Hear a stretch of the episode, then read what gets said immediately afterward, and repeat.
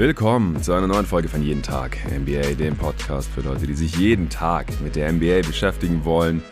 Und wir sind soweit. Wir sind beim finalen Regular Season Power Ranking Update vor der Saison 2023-24 angekommen. In der letzten Folge haben wir schon den Osten und den Prozess, der hinter unseren Rankings steckt, diskutiert und besprochen. Heute geht es wie angekündigt natürlich mit dem Westen weiter. Wir ranken durch von 15 bis 1, was wir da an Siegen und in der Offense und in der Defense von diesen Teams erwarten und was uns sonst noch so dazu einfällt. Luca, wie geht's dir jetzt vor der Aufnahme des Westens? Ja, Jonathan, können wir vielleicht die Aufnahme so um vier Wochen ungefähr verschieben, damit es dann vielleicht ein bisschen einfacher ist, weil ich habe wirklich Da gibt es das nächste. Power Ranking. Ja, ich habe wirklich keine Ahnung. Das wird schon ein bisschen einfacher wahrscheinlich. hin. Ja, genau, genau. Dann weiß man schon so, wie die Teams spielen. Vielleicht gibt es schon leider dann ein paar verletzte Spieler. Dann fallen Teams schon so ein bisschen raus. Aber Stand jetzt finde ich das wirklich so schwer, diese Western Conference vernünftig zu sortieren. Ja, mir ist gestern, als ich mir die Lines nochmal angeschaut habe, also die Over-Under-Betting-Lines, aufgefallen, dass es, ja, je nach Anbieter, aber du findest halt echt Anbieter, wo fünf Teams dieselbe Line haben von Ja. 44,5. habe ich, glaube ich, noch nie gesehen, seit ich mir Over-Unders anschaue, dass in derselben Conference fünf Teams genau dieselbe Line haben. Also gerade so im Mit-40er-Bereich, was die Siege angeht, da wird's wirklich eng und da können wirklich Kleinigkeiten dann entscheiden.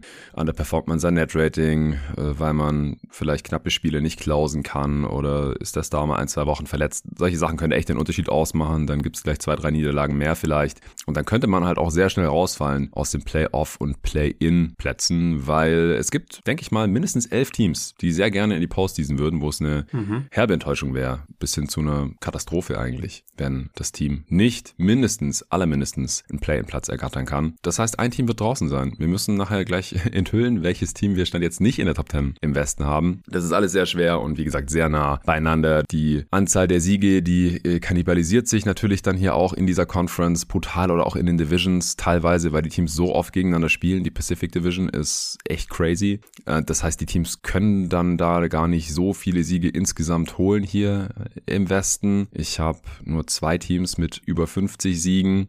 Auf der anderen Seite habe ich aber halt auch nur vier Teams mit unter 40 Siegen und nur eins mit unter 30. Also es ist eine extrem taffe Conference. Ich bin Ja. sehr gespannt, äh, wie du die Teams gerankt hast hier im Endeffekt, wie viele Siege du denen gegeben hast.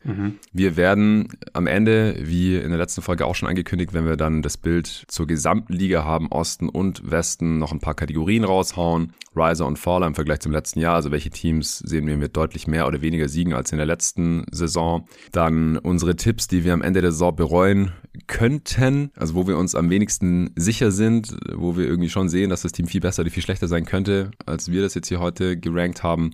Dann Hot Seat. Welcher Coach geht zuerst? Ja, wo sehen wir einen Coach, der gefeuert werden könnte? Im Westen gibt es übrigens nur einen neuen Coach. Auch bemerkenswert, äh, ziemlich viel Konstanz. Phoenix Suns, Frank Vogel. Und dann geben wir nochmal eine kurze Übersicht über die Top Offenses und Defenses der Liga.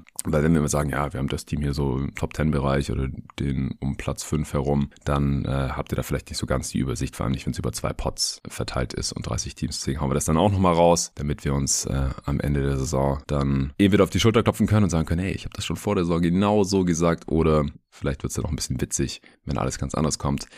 Und natürlich ist es ein Regular Season Power Ranking. Ganz, ganz wichtig. Wir versuchen zu prognostizieren, wo diese Teams stehen werden am Ende der Regular Season. Das äh, Playoff Seeding oder beziehungsweise dann hinten raus Lottery Seeding.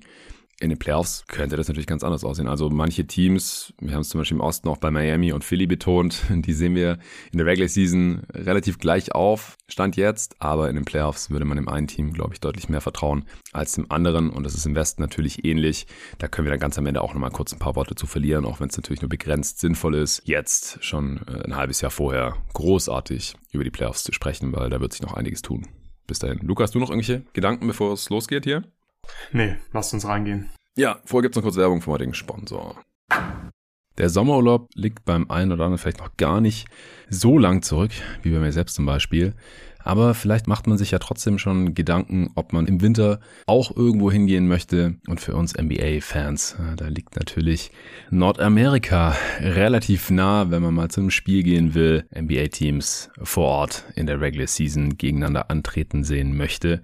Dann geht es eben nur da in den USA oder in Kanada und dann kann man da natürlich auch den Winter mitnehmen. Was viele nicht wissen, gerade in den Wintermonaten ist es spannend, nach Nordamerika zu reisen, weil hier in Berlin zum Beispiel, allgemein in Deutschland, ist oft einfach nur trist. Da liegt dann auch nicht besonders viel Schnee oder so. Man hat keine Winter Wonderland Landschaften. Aber in Kanada zum Beispiel, da gibt es zugefrorene Seen, viel Schnee oder auch in den Rocky Mountains. Oder man kann nach Kalifornien oder nach Florida. Da hat man dann, zumindest meiner Erfahrung nach, in Südflorida in Miami vor mittlerweile zehn Jahren, eigentlich sommerliche Temperaturen, während es im Rest des Landes ziemlich ungemütlich ist. Also da gibt's wirklich viele Möglichkeiten. Nordamerika ist da super vielseitig in den Wintermonaten. Und am besten kommt ihr dahin mit Lufthansa. Einfach mal auf lufthansa.com gehen und die Flüge zum Bestpreis buchen. Erlebt den Winter neu in Nordamerika mit Lufthansa zu günstigen Preisen. Say yes to the world. Lufthansa. Platz 15 in der Western Conference, Saison 2023-24. Es würde mich wundern, wenn du hier nicht die Portland Trailblazers stehen hättest. Ja, klar, natürlich habe ich die Blazers auf Platz 15 stehen. Ich habe ihnen auch nur 19 Siege gegeben, das ist schon sehr, mhm. sehr wenig. Aber es ist eine ähnliche Situation wie bei den Washington Wizards. Ich gehe fest davon aus, dass man noch Moves machen wird, dass man Veterans traden wird. Davon hat man ja noch einige im Kader. Jeremy Grant beispielsweise, Malcolm Brocken, Robert Williams. Es würde mich einfach wundern, wenn man die Moves nicht macht, weil man hat einfach sich jetzt für eine ganz klare Richtung entschieden in der Offseason. Und es wäre jetzt einfach nur konsequent, wenn man diese Moves dann noch macht im Verlauf der Saison. Und dann hat man halt einen Rookie Point Guard, der dann die Offense anführen wird. Und, in, und im Normalfall ist dann die Offense, die von dem Rookie Point Point Guard angeführt wird, nicht sonderlich effizient. Deswegen habe ich die Blazers im Offensivrating auf Platz 29. Natürlich habe ich schon diese Moves da mit einberechnet, ein Stück weit, mhm. dass diese Trades noch kommen. Und, und, in der Defense ist es ja ähnlich. Dann hat man halt viele junge Spieler und an ja, NBA Defense muss man sich auch erstmal gewöhnen. Da sind dann seltenstens die jungen Spieler sofort Plusverteidiger, wenn sie in die Liga kommen. Und deswegen auch hier Platz 29, Net Rating komme ich bei minus 7,4 raus. Damit landen sie auch auf Platz 29. Äh, ähm, würde aber eigentlich für 23,6 Siege reichen. Blazers underperform bei mir ihr Net-Rating ziemlich krass, weil ich einfach Siege einsparen muss in der Western Conference. Sorry, Portland-Fans, 19 Siege sind es aktuell. Wow, also ich hatte im viel zu frühen Power Ranking im August, was wir damals zusammen aufgenommen haben, hatte ich dir noch 17 gegeben. Das habe ich jetzt im Osten den Wizards angetan. Und ich habe den jetzt tatsächlich fünf mehr gegeben, 22. Mhm. Einfach weil das Team nach dem Lillard-Trade jetzt deutlich, fünf Siege ist ein deutlicher Unterschied, deutlich besser dasteht als ich es damals erwartet hatte. Weil mit dem Heat Package, so da, da wäre sportlich nicht viel drin gewesen. Und ich finde halt Stand jetzt, ich habe mir die Blazers ein paar Mal jetzt in der Preseason angeschaut, auch weil ich die Preview jetzt als allerletzte aufgenommen habe. Du konntest sie noch nicht hören, die haue ich noch raus, bevor dieser Pod dann auch heute noch kommt. Nee, dieser kommt am Sonntag, bevor das Eastern Conference Power Ranking dann äh, kam. Also ihr habt die Blazers Preview vielleicht schon gehört zu diesem Zeitpunkt, wenn ihr das hier hört. Jedenfalls die Blazers haben Lineups, die gut funktionieren könnten oder zumindest halt viel besser als alles, was ich bei den Wizards so gesehen habe. Also die sind ein viel kompetenteres Team als die Wizards. Ja, knarrte Conference. Sie sind das einzige Team, das jetzt nicht unbedingt in, ins Play-In will, glaube ich. Aber ich weiß auch nicht, wie schnell diese Trades jetzt kommen. Also ich will einfach nicht mehr diesen Fehler machen, den ich letztes Jahr bei den Utah Jazz gemacht habe. Da habe ich gesagt, Gobert getradet, Mitchell getradet, die wollen jetzt schlecht sein, die traden die anderen Veterans auch noch. Danny Ainge wird da früher oder später zuschlagen. Was ist passiert? Er hat später zugeschlagen und in der Zwischenzeit hat äh, Will Hardy mit dem, was da halt noch so übrig war, mit dieser Resterampe da in Utah, einfach viel zu viele Siege geholt. Und ich sage jetzt nicht, dass ich dasselbe Potenzial in Portland sehe, aber ich will es auch nicht komplett ausschließen, dass die zu Beginn der Saison jetzt noch mit Malcolm Brockton und Jeremy Grant und Robert Williams nicht zu kompetent sind, um dann wirklich so krass zu sacken. Ja, am Ende der Saison kann es dann wirklich schnell gehen und ich habe sie auch. Ich habe das auch schon hier eingepreist mit den Trades, aber es ist mir schwerer gefallen, viel schwerer gefallen als bei den Wizards.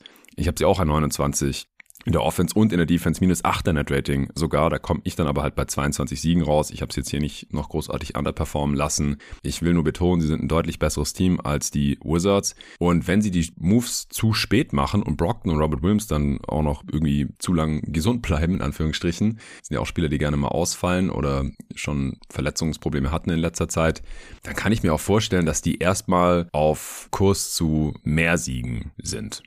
Siehst du die Gefahr gar nicht? Kann ich total nachvollziehen, wirklich. Was vielleicht so ein okay. bisschen dagegen spricht, ist, spielt Malcolm Brockton, spielt Robert Williams dann wirklich so viele Spiele am Anfang? Die sind ja auch sehr verletzungsanfällig. Ähm, das könnte ein Faktor sein, aber ich kann es total nachvollziehen. Bei den Jazz war es letzter wirklich genauso. Wir saßen hier beide vor einem Jahr und haben gemeint, die werden so krass sacken, die Trades kommen noch. Und am Ende kamen sie halt eben nicht. Das ist gut, also, oder die Begründung, warum ich jetzt nur bei 19 rausgekommen ist, ist relativ einfach. Ich habe in der Eastern Conference jetzt nichts mehr gemacht. Das wollte ich ich nicht mehr machen heute. Die haben wir gestern aufgenommen.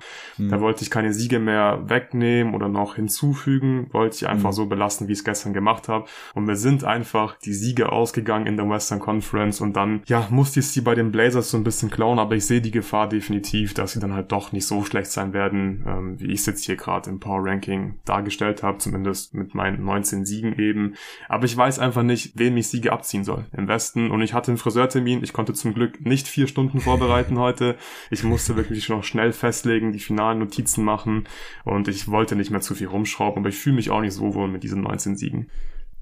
Ja, also ich hatte gestern Abend noch äh, stundenlang Zeit, so drei, vier Stunden saß ich, glaube ich, schon noch vor meinen Offensive und Defensive Ratings. Ich habe auch nochmal letzte Saison reingeschaut, so wie viele Teams hatten ein Offensive Rating über 118, wie viele über 117, wie viele über 116 und beim Defensive Rating genauso und wollte halt gucken, dass es wieder so einigermaßen zusammenpasst. Ich glaube, wir müssen halt wieder einen kleinen, vielleicht auch größeren, aber das Offensive Rating war halt auch schon pervers hoch letzte Saison, Sprung nach oben einplanen. Also mein Offensive Rating ist im Schnitt 0,4 mehr als letzte Saison. Letzte Saison habe ich diesen Schritt viel zu klein klein eingeplant, deswegen arbeiten wir auch mit relativen Offensiv- und genau. Defensiv-Ratings im Endeffekt. Dann können wir das nach der Saison oder im Laufe der Saison auch besser abgleichen, wo wir jetzt hier völlig daneben lagen, bei welchen Teams, weil das wird passieren. Also da gibt aber so viele Faktoren, seien es Verletzungen, seien es Lineups und Coaching, sei es irgendwie, dass die Dreier einfach eine halbe Saison richtig krass reinfallen oder halt auch nicht. Das kann einfach einen riesigen Unterschied schon ausmachen. Du hast immer noch 1255 Siege insgesamt verteilt jetzt, oder? Ja, genau. Ich hätte gerne 3000 verteilt, aber ich habe mich mal Regel gehalten. Ja, ja, sauber. Ich, ich auch. Also wir haben 25 Siege zu viel verteilt. Es gibt 1230 Spiele zu gewinnen und natürlich dann auch zu verlieren in jeder NBA Regular Season insgesamt von allen Teams. Und wir haben es ja im letzten Pod schon gesagt, aber falls ihr aus irgendeinem Grund jetzt hier die Western Conference zuerst hört, äh, dass wir immer 25 Siege zu viel jetzt verteilen oder dass eben beide so machen. Aus dem Grund, dass es wahrscheinlich leider halt ein, zwei, drei Teams geben wird, wo es unvorhersehbare Verletzungen gibt und dann sind die halt ja 10 Siege, 15 Siege vielleicht jeweils schlechter, schenken dann vielleicht auch am Ende der Saison irgendwie ab, weil es eh nirgendwo hingeht. Und das kann man hier einfach schwer einpreisen und deswegen, wir wissen nicht, welche Teams es trifft und deswegen haben wir jetzt hier einfach immer die Anzahl der Siege vergeben, die wir halt im Mittel einfach erwarten. Das macht es ein bisschen einfacher und realistischer. Dann ist man vielleicht bei 28 Teams näher dran und bei den zwei, wo man es halt nicht vorhersehen kann, legt man dann halt daneben. Und deswegen haben wir jetzt so viele Siege verteilt. Äh, bei mir hat sich dadurch jetzt noch ein bisschen was bei den Rankings verändert. Ich habe aber keine Siege mehr im Osten dazu oder weggepackt. Das waren gestern zwei Siege mehr im Westen als im Osten. Das ist auch okay. Letzte Saison hat, glaube ich, der Osten am Ende ein bisschen mehr gewonnen. Aber ich denke, der Westen ist ein bisschen stärker insgesamt als der Osten. Äh, die Rankings, wie gesagt, die ich jetzt halt im, im Osten schon rausgehauen hatte, teilweise, ich habe mich da ein bisschen zurückgehalten, weil ich wusste, dass ich den Westen noch machen muss und dass ich die Rankings da noch mal verschieben kann. Die sind jetzt vielleicht ein bisschen anders. Also nicht wundern, wenn ich jetzt hier sage, ah, ich habe die auf sieben in der Defense und dann hatte ich aber schon in der Eastern Conference ein anderes Team auf sieben. Ja gut, dann ist das Team jetzt vielleicht auf sechs oder acht oder neun. Ja, Portland, noch ein Satz dazu vielleicht. Also, was ich mir halt vorstellen kann. Also, Cronin ist halt, wie wir gemerkt haben, ein geduldiger Mann. Also, der, der wird Brockton und Grant und Robert Williams, wenn er überhaupt getradet wird, da bin ich mir gar nicht so sicher, weil der einfach mhm. nur geringfügig älter ist als Aiden, nicht mal ein Jahr und wenn er fit ist, der bessere Spieler, meiner Meinung nach. So, warum muss der jetzt unbedingt weg? Kann man auch erstmal behalten. Und wenn er verletzt ist oder nicht top spielt, dann würde ich ihn sowieso behalten. Einfach hoffen, dass er wieder besser wird oder wieder fitter wird. Ich würde ihn auf gar keinen Fall unter Wert wegtraden. Aber ja, Brockton und Jeremy Grant, die werden nicht Teil des nächsten guten Blazers-Teams sein. Aber ich glaube, er wird sie halt erst traden, wenn er dann solides Angebot bekommt und so lange zocken die da halt und werden auch viele Minuten spielen. Weil ich meine, Brockton hat halt Zero Konkurrenz als Backup-Guard. Ich glaube schon, dass gut starten wird und Simons auch. Vielleicht auch Sharp, vielleicht Thibault, mal sehen. Aber Brockton wird viele Minuten sehen, weil sie haben da sonst echt gar nichts. Und wenn er dann weg ist und auch ersatzlos weg ist, dann, dann wird halt auch die Offense sehr drunter leiden, glaube ich. Also Rookie Point Guards, auch wenn sie schon seit zwei Jahren als Profi spielen, äh, die sind halt selten für viele Siege oder eine besonders gute Offense gut äh, zu Beginn ihrer Karriere. Aber Chauncey Billups, der, ich glaube, der will nicht unbedingt nochmal sacken, sein drittes Jahr in Folge, weil das sieht ja irgendwann auch schlecht aus so auf dem Lebenslauf. Er kam ja nach Portland, um mit Dame zu gewinnen und dann hat es die letzten zwei Saisons gar nicht geklappt, jetzt ist Dame weg. Also ich glaube, der, der hat auch nicht so den Willen, jetzt unglaublich schlecht zu sein. Aber auf der anderen Seite ist er halt auch kein Will Hardy, ja, was einfach das Level an Coaching Wollte ich gerade sagen, ja. Von daher, Blazers, 22 Siege. Was übrigens auch echt ziemlich weit unter der Over-Underline ist. Das finde ich auch krass. Hast du die gesehen? Wo liegt die gerade? Wahrscheinlich so bei 28,5. Ja.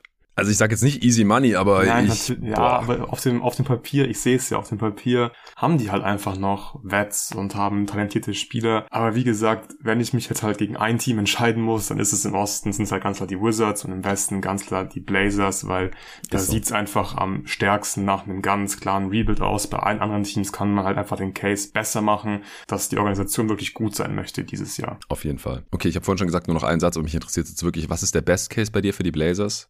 Und wie groß ist die Spanne da bei dir? Na, der Best Case sind 33 Siege bei mhm. mir. Um, Worst Case sind 19. Ich habe ja auch 19 gegeben. Ich Ach weiß, so. 19, ja, 19 wirklich, es ist extrem niedrig. Aber irgendwo muss ich die Siege einfach einsparen. Es ist jetzt nicht optimal gelaufen, aber deswegen Worst Case auch 19. Dann ist die Spanne 14 Siege. Also relativ große Spanne, ja. Also bei mir sind es sogar 18, weil im Best Case habe ich 35 aufgeschrieben. Das mhm. ist halt, mhm. wenn die Trades nie kommen und die jungen Spieler gleich ein bisschen besser funktionieren. Also es ist halt der Best Case, alles klappt top. Es gut wird Rookie of the Year, weil er so krass ist. Dann kann ich schon sehen, wie die 35 Siege holen. Wie gesagt, äh, der Vergleich ist hier halt die Utah Jazz letzte Saison. Und im Worst Case sehe ich halt 17. Also dann traden sie halt die Veterans eher früher als später und ansonsten sind sie halt ein junges Team und haben keine Bank eigentlich. Vier Rookies, die dann viel spielen und so weiter. Aiden ist jetzt auch kein toller Floor Raiser und dann, dann kann es auch klar unter 20 sein, dann wird's brutal. Aber das ist tatsächlich die größte Spanne der gesamten Liga bei mir, diese 18. Ja, ich habe noch eine größere Spanne heute im Westen uh. mitgebracht. Gestern hatte ich ja schon mal den Raptors 16. Im Westen habe ich ja noch was für später. Okay, okay, ich bin sehr gespannt. Dann kommen wir zu Platz 14. Ich habe hier die Houston Rockets stehen. Ja, die habe ich hier auch stehen. Damit habe ich auch so ein bisschen Bauchschmerzen. Mach du doch mal ja zuerst ein Case für die Rockets auf Platz 14. Ja, die Bauchschmerzen, die, die setzen jetzt ein. Also jetzt geht's wirklich los. Wo Blazers sacken, Platz 15 im Westen, easy, aber alles andere, was jetzt kommt, Huh. Ja, das ja die haben wir. seit. Wahrscheinlich sacken wir bei dem, bei dem Ranking dann rückblickend, wenn wir uns das in einem Jahr anschauen. Wo ist deine Confidence? Wo wir die Teams Mann? gerankt haben. Ja, die ist wirklich, die ist heute überhaupt nicht da. Man braucht Confidence, sonst trifft man keine Würfel. Heute gehe ich 0 von, 0 von 15 in den Pot. Ah, just hits, no misses. Ähm, ja, seit der Preview, die ich mit Jerry schon vor fünf Wochen oder so aufgenommen habe, ist mittlerweile Kevin Potter Jr. ja weggetradet worden. Es gab noch keinen Pod, keine Gelegenheit, wo wir darüber sprechen konnten. Ich habe da mit Jerry aber schon in der Preview drüber gesprochen. Wir haben sogar gesagt, dass OKC vielleicht für ein paar Picks den aufnimmt. Im Endeffekt haben sie noch Jeremiah Robinson Earl und Victor Oladipo's Vertrag, denn der ist ja äh, verletzt mal wieder und ich bezweifle auch, dass er nochmal spielen wird, leider. Die gingen beide nach äh, Houston rüber und äh, zwei Seconds gingen nach OKC. Die haben sofort Kevin Porter Jr. entlassen. Die wollten nix mit dem Namen und dem Vorfall, den es da gab mit seiner Freundin im New Yorker Hotelzimmer. Ich habe da damals mit Jerry auch drüber gesprochen, da war das alles noch relativ frisch zu tun haben. Die Freundin hat jetzt übrigens öffentlich zurückgerudert, so nach dem Motto, das sei alles gar nicht so schlimm gewesen. Er hätte sie nicht mit einer Faust geschlagen, okay. Und er hätte sie wohl auch nicht gewirkt, so wie es dargestellt worden sei von der Polizei. Das äh, wäre alles ein bisschen übertrieben gewesen, so ungefähr. Ich weiß nicht, was da die Dynamik hinter ist, äh, vermag ich nicht zu beurteilen, will ich aber der Vollständigkeit aber gesagt haben. Trotzdem haben die Thunder ihn sofort entlassen, obwohl sein Vertrag für diese Saison schon komplett garantiert war. Und äh, für die folgenden Jahre dann logischerweise wird er nicht garantiert. Das war ja so ein äh, sehr kreativer Vertrag über 80 Millionen zwar, aber es war halt nur die erste Saison voll garantiert. Und Porter Jr. wurde jetzt in Houston de facto durch Reggie Bullock ersetzt, den die Spurs entlassen hatten. Und der hat dann gedacht, ja, gehe ich doch nach Houston, anstatt zu irgendeinem Contender, wo vielleicht auch ein bisschen mehr drin ist als äh, Platz 14, wo wir es jetzt haben im Westen. Die Rockets haben schon ein bisschen mehr Upside. Die sind durchaus äh, kompetent gecoacht jetzt mit Udoka als neuen Head Coach. Ich glaube, die werden vor allem defensiv besser sein als letzte Saison, aber ich finde, sie haben halt auch ein relativ hartes Ceiling mit Schengen auf der 5. So, sie haben Zero Rim Protection Kader, also wirklich so gar keine. Und dann kann die Defense einfach nicht so besonders hoch hinaus. Sie haben immer noch sehr viele junge Spieler, die spielen müssen. Ich habe jetzt das Gefühl, dass in dieser Saison die Spieler eher weniger Minuten bekommen und eher die Veterans spielen, wo Odoka halt auch weiß, was er bekommt. Natürlich Dylan Brooks, man hat Van Vliet gesigned, was einen offensiv deutlich, deutlich kompetenter machen sollte, als wenn Porter Jr. der Point Guard in Anführungsstrichen ist. Man hat mehr Shooting. Ich denke, dass auch Bullock im Zweifel eher spielen wird als ein jüngerer Spieler. Ich denke, dass Jay Sean Tate auf seine Minuten kommen wird. Jeff Green und Jock Landale von der Bank. Also man hat schon Veterans, die man spielen lassen kann. Aber trotzdem, also das sind halt alles keine krassen Floor-Raiser, meiner Meinung nach nach. Also halt so Richtung 30 Siege, vielleicht auch darüber hinaus, klar. Aber im Endeffekt sollen ja trotzdem Jalen Green und Jabari Smith und Amen Thompson hier weiter ausprobiert werden. Schengen ist, wie gesagt, auch noch jung und defensiv, wenn er der Starter ist und 30 Minuten spielt, wie gesagt, du hast dann halt ein relativ hartes Ceiling. Deswegen habe ich ihn jetzt am Ende 30 Siege gegeben. Ich habe ihm auch 30 Siege gegeben. Na.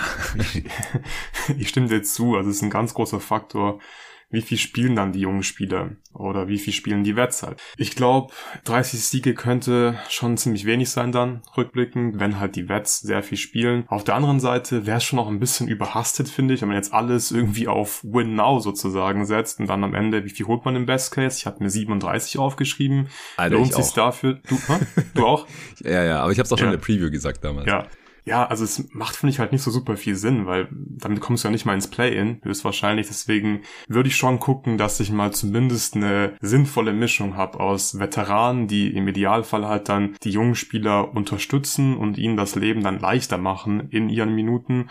Und deswegen gehe ich schon davon aus, dass die jungen Spieler trotzdem noch einige Raps bekommen werden und das wird es dann wahrscheinlich auch bemerkbar machen auf dem Spielfeld, weil ich bin mir nicht sicher, ob die meisten jungen Spieler der Houston Rockets jetzt schon bereit dazu sind, zu Winning Basketball in so einer toughen Western Conference beizutragen. Die Offense, also ich habe sie da jetzt auf Platz 26, das ist sehr, sehr niedrig. Ich muss sagen, das matcht eigentlich jetzt nicht mit meinem Eye-Test aus den ersten mhm. paar Preseason-Spielen. Ich will die Preseason jetzt auch nicht komplett overraten, aber da gab es eben gute Ansätze. Was mir gut gefallen hat, war, dass der Ball also schon viel besser läuft als letzte Saison mit Kevin Potter Jr., wo auch Jalen Green im Ball sehr viel in der Hand hatte und habe einfach gesehen, die, die Rockets, die passen den Ball nicht. Die waren auch in diesen Statistiken Passes made und so weiter immer ganz weit unten die letzten zwei, drei Saisons. Und das ist jetzt anders. Da glaube ich, kann man davon ausgehen, wenn Vliet wird da einfach einen, einen, guten Impact haben. Und da waren auch schon teilweise so coole kreative Sachen dabei. Immer wieder mal ein Inverted Pick and Roll mit Schengen als Ballhändler und dann beispielsweise wenn Vliet als ja. der dann danach rauspoppen kann und solche Geschichten. Das ist schon cool. Aber du hast es ja auch schon angeschnitten. In der Defense hat man halt ganz klar ein hartes Ceiling, wenn man das überhaupt so nennen kann, weil Schengen ist einfach kein guter guter Rim Protector. Und ja, Dylan Brooks ist ein toller On-Ball-Verteidiger, Ben Vliet ist ein sehr guter Verteidiger, aber auch hier denke ich, dass man halt im Vergleich zu den anderen Teams immer noch nicht so richtig gut ist. Und deswegen auch hier Platz 25 in der Defense. Und am Ende komme ich bei dem Net Rating von minus 4,3 raus, Platz 27 in der Liga, umgerechnet werden das 30,9 Siege. Und deswegen, ja, habe ich mich dann hier auch für die 30 Siege und Platz 14 im Westen entschieden. Bei den Rockets, auch wenn ich dabei ein bisschen Bauchschmerzen habe, wie gesagt. Ja, also ich habe sie an beiden Enden des Feldes besser als letzte Saison, mhm. also deutlich besser, aber da hing die Messlatte halt auch tief. Houston hatte ein Defensivrating von 119,7. Ich habe sie da um ja. zwei Punkte nach oben gepusht, 117,7. Das traue ich ihnen schon zu, aber es ist halt immer noch Platz 27 in der Liga dann.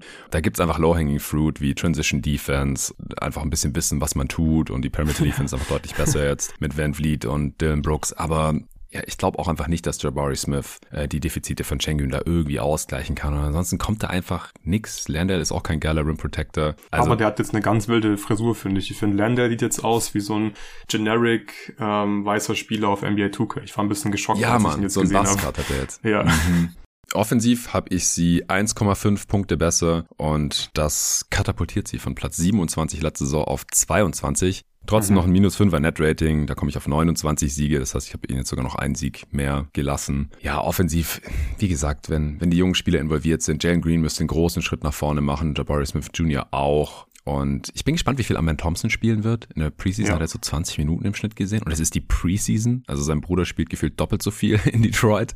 Mhm. Also da habe ich echt ein bisschen Schiss, dass er nur so 15, 20 Minuten sieht, was ja echt schade wäre, so als, als vierter Pick irgendwie. Aber vielleicht wird es dann im weiteren Saisonverlauf auch ein bisschen mehr. Ich bin gespannt, ob Udoka da dann seine Prinzipien durchzieht und halt wirklich Spieler, die Fehler machen, äh, immer früh rausnimmt und zusammenscheißt an der, an der Seitenlinie. Oder ob, wenn man halt irgendwann sieht, okay, wir werden am Ende halt so 30 Siege haben und nicht 38, 40 40, die man halt sicher brauchen wird fürs Play-In wieder, dass man dann halt die, die zweite Saisonhälfte oder nach der Trade-Deadline, wo ich jetzt nicht glaube, dass da irgendwas Großartiges passieren wird, aber dass man dann einfach sagt, okay, im letzten Saisondrittel da geben wir den jüngeren Spielern noch mal ein bisschen mehr, bisschen mehr Freiraum. Aber ich glaube halt tendenziell eher nicht. Deswegen glaube ich auch nicht, dass es viel weiter runtergehen kann für Houston. Ich glaube einfach, dass der Wille der Franchise, wieder schlecht zu sein, jetzt einfach absolut weg ist. Also sowohl im Front Office als auch beim, bei der Ownership mit, mit Fertita, der hat ein paar Jahre Rebuild mitgemacht, hat der letzte Saison noch gesagt, ah, wir wollen unbedingt Wemby, hat nicht geklappt. Aber sie haben jetzt trotzdem einen soliden jungen Kern, wie ich finde. Ich, ich denke einfach, dass die Zeit des Niederlagen in Kauf nehmens vorbei ist. Also mein Floor ist auch bei 25 Siegen im Worst Case. Ja, bei mir auch. Auch 25 aufgeschrieben im Worst Case. Hast du mitgeschrieben bei der Preview, oder? Nee, wirklich nicht, wirklich nicht. Spaß, Mann. Ähm, ja, ich habe sie auch in einem anderen Tier als, als die Blazers. Deswegen, also mhm. ganz andere Situation der Franchise.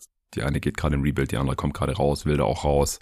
Ich habe sie sogar ligaübergreifend zwei Tiers über den Blazers. Aber es reicht halt nicht für mehr in dieser toughen Western Conference. Auch wenn ich sie im selben Tier habe wie die nächsten beiden Teams tatsächlich. Wer kommt bei dir als nächstes auf Platz 13? Die San Antonio Spurs kommen bei mir auf Platz 13.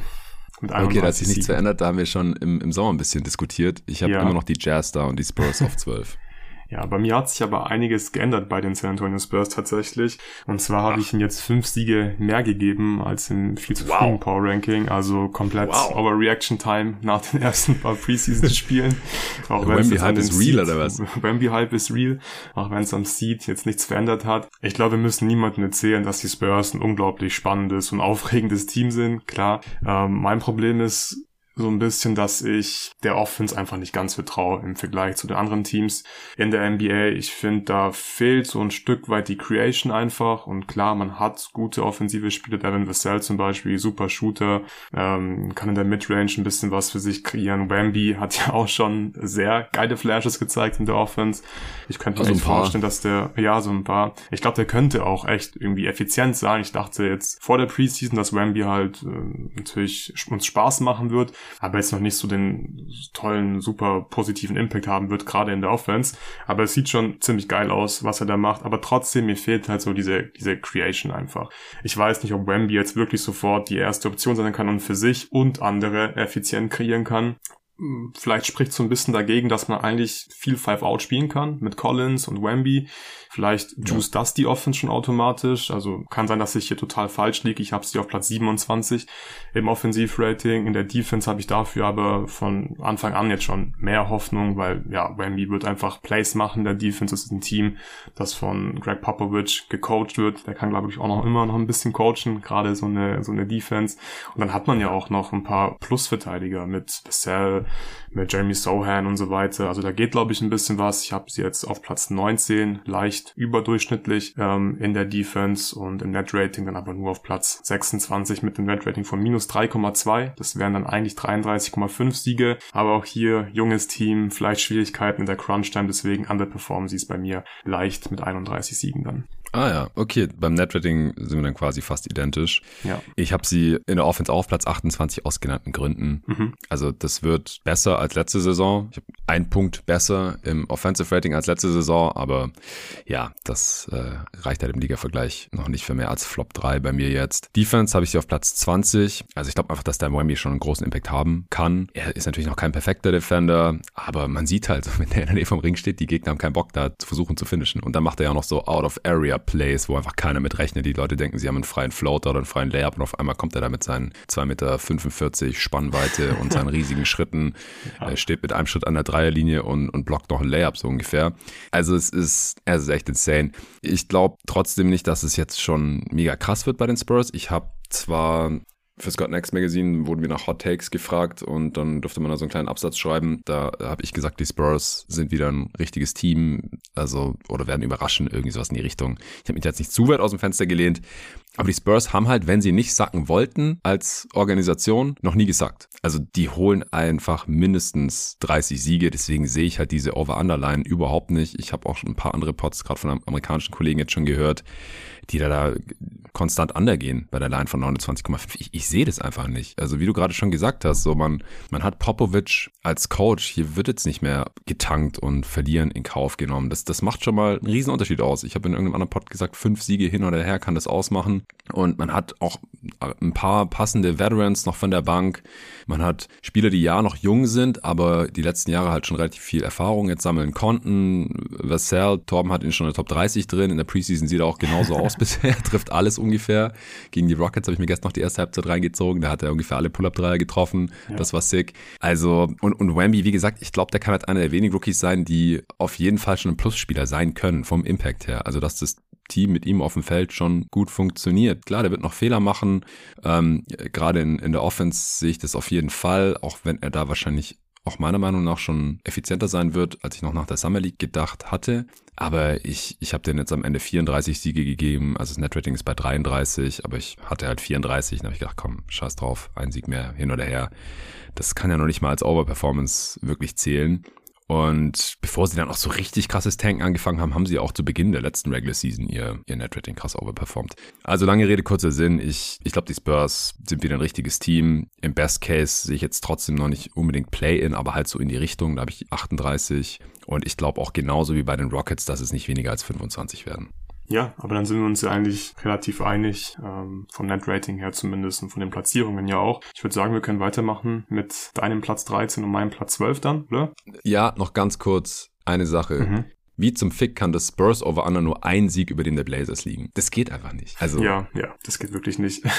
das ist doch wild, oder? Ja, ja, ich glaube, dass wahrscheinlich dann die Wettanbieter halt nicht so sicher sind, dass die Blazers diese Moves noch machen werden. Also ich gehe einfach davon aus, dass mindestens Brockton noch getradet wird. Alles andere würde einfach keinen Sinn machen und das wird wahrscheinlich schon irgendwie einen ziemlich großen Impact haben, sobald da ein, zwei Veterans wegfallen. Ja, aber die Spurs sehe ich da auch deutlich besser. Zwei Tiers über den Portland Trail Blazers. Ja, Over-Under bei den Rockets haben wir gar nicht gesagt, 31,5, also sind beide knapp drunter. Utah, oder? Genau, die Utah Jazz. Ich habe ja gerade gesagt, die Spurs haben fünf Siege mehr bekommen als im Vergleich zum ersten. Viel zu früh im Power Ranking. Irgendwo mussten die fünf Siege herkommen. Leider hat es jetzt die Utah Jazz getroffen. Da war ich auch noch ziemlich hyped im ersten Power Ranking. Ja, da hast, hast du da nicht noch gesagt, du gehst nach Hause gleich, weil ich die ja. Jazz irgendwie wieder unterschätzt oder irgendwie sowas. Ja, 41 Siege habe ich ihnen da gegeben. Jetzt sind es nur noch 35. Leider. Ich glaube, man hat in der Preview mit Tobi schon rausgehört, ähm, dass mir der Spielstil einfach sehr gut gefällt. Und ich glaube, die Jazz, die werden mir zumindest auch immer noch ziemlich viel Spaß machen. Nächste Saison, ich glaube, du hast auch mit Will Hardy einfach einen gewissen Floor, so ähnlich wie bei Greg Popovich. Und ich vergleiche jetzt nicht Greg Popovich mit Will Hardy, aber der kann schon coachen und das wird man halt einfach auch spüren. Jetzt in einer langen NBA-Saison für Top 10 wird es in der nicht mehr reichen, auch wenn mir die Actions immer noch super gut gefallen, aber Spielermaterial ja, ist einfach nicht mehr so optimal. Mike Conley wird definitiv fehlen. Die, diese Problematik mit den passenden Duos im Backcourt sehe ich halt immer noch. Ich glaube, das fittet dann teilweise nicht so gut. Also die Duos an sich schon und dann vor allem die Duos auch mit den anderen drei Spielern in der Starting Lineup, also Walker Kessler, Laurie Markkanen und John Collins. Und deswegen wird es, glaube ich, eher so eine ja, leicht unterdurchschnittliche Offense. Ich habe es jetzt auf Platz 19, aber nur mit minus 0,2 Offensive Rating, also Real Offensive Rating. Mhm. Und in der Defense Defense, da bin ich wahrscheinlich irgendwie relativ optimistisch, weil ich ja so viel von Walker Kessler halte.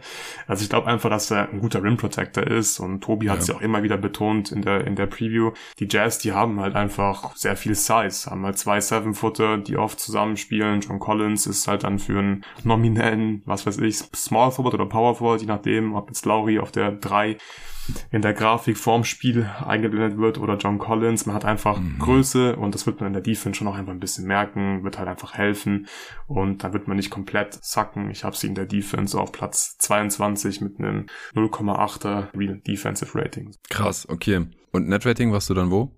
Komme ich bei minus eins raus, Platz 21, werden umgerechnet 38,7 Siege. Also ich musste hier noch ein paar abziehen, wow. weil ich da mit meinen Ratings vielleicht ein bisschen zu optimistisch bin, keine Ahnung. Ich habe ja. mir jetzt halt an die 35 aufgeschrieben. Ja, ich bin ein bisschen pessimistischer, was Utah angeht. Ich muss mir da irgendwie treu bleiben. Jazz under Baby, vielleicht dieses Jahr. Wir werden sehen. Free Money. Auf gar keinen Fall. Auf gar keinen Fall. Mir ist auch gerade aufgefallen, dass ich vorhin Quatsch erzählt habe. Ich habe die Rockets nicht im selben Regular Season Tier wie die Spurs und die Jazz, ähm, sondern ich habe auch noch Playoff Tiers gemacht. Auch wenn mhm. ich das bei den Spurs, Jazz und Rockets für nicht so relevant habe, habe ich die da im selben. Also wenn sie irgendwie ins Playen kommen, sind sie halt Kanonenfutter. Aber in der Regular Season habe ich die Jazz und Spurs im Westen in einem Tier über den Rockets, nur dass ich das nochmal gesagt habe. Aber ich habe die Jazz nur mit 32 Siegen. Das ist auch ähm, under, logischerweise dann. Die Line ist bei 35 5,5. Ich musste da auch ein paar Siege abziehen. Das habe ich dann halt tendenziell mal bei diesen Teams im, im Niemandsland in Anführungsstrichen gemacht, weil äh, bei den ganz schlechten Teams, ja gut, du kannst dir dann halt nicht irgendwann auf 15 Siege drücken oder sowas. Und bei den besseren Teams, da ist es mir einfach schwerer gefallen. Ich habe sie offensiv auf Platz 20, also da sind wir uns relativ einig, defensiv aber nur auf 26. Es war so ein Team, das ich immer weiter runterschieben musste, einfach weil ich 25 andere Teams gefunden habe, denen ich da irgendwie mehr vertraue. Ja, sie haben Walker Kessler, ja, sie haben Size, aber ansonsten, die waren letztes Jahr schon defensiv nicht geil. Aber sie waren halt tatsächlich nach den Trades dann defensiv so um Platz 20 rum. Ich glaube, da waren sie dann sogar einfach mhm. besser, mhm. weil Walker Kessler mehr gespielt hat. Mike Conley ist auch kein Plus in der Defense. Also ich glaube, man unterschätzt sie vielleicht defensiv sogar ein bisschen. Ja, vom Personal glaube ich auch sind sie gar nicht so viel schlechter geworden. Beasley ist ja auch defensiv nicht geil. Vanderbilt, ja, aber das ist wahrscheinlich ein Nullsummenspiel mit seiner Offense irgendwie.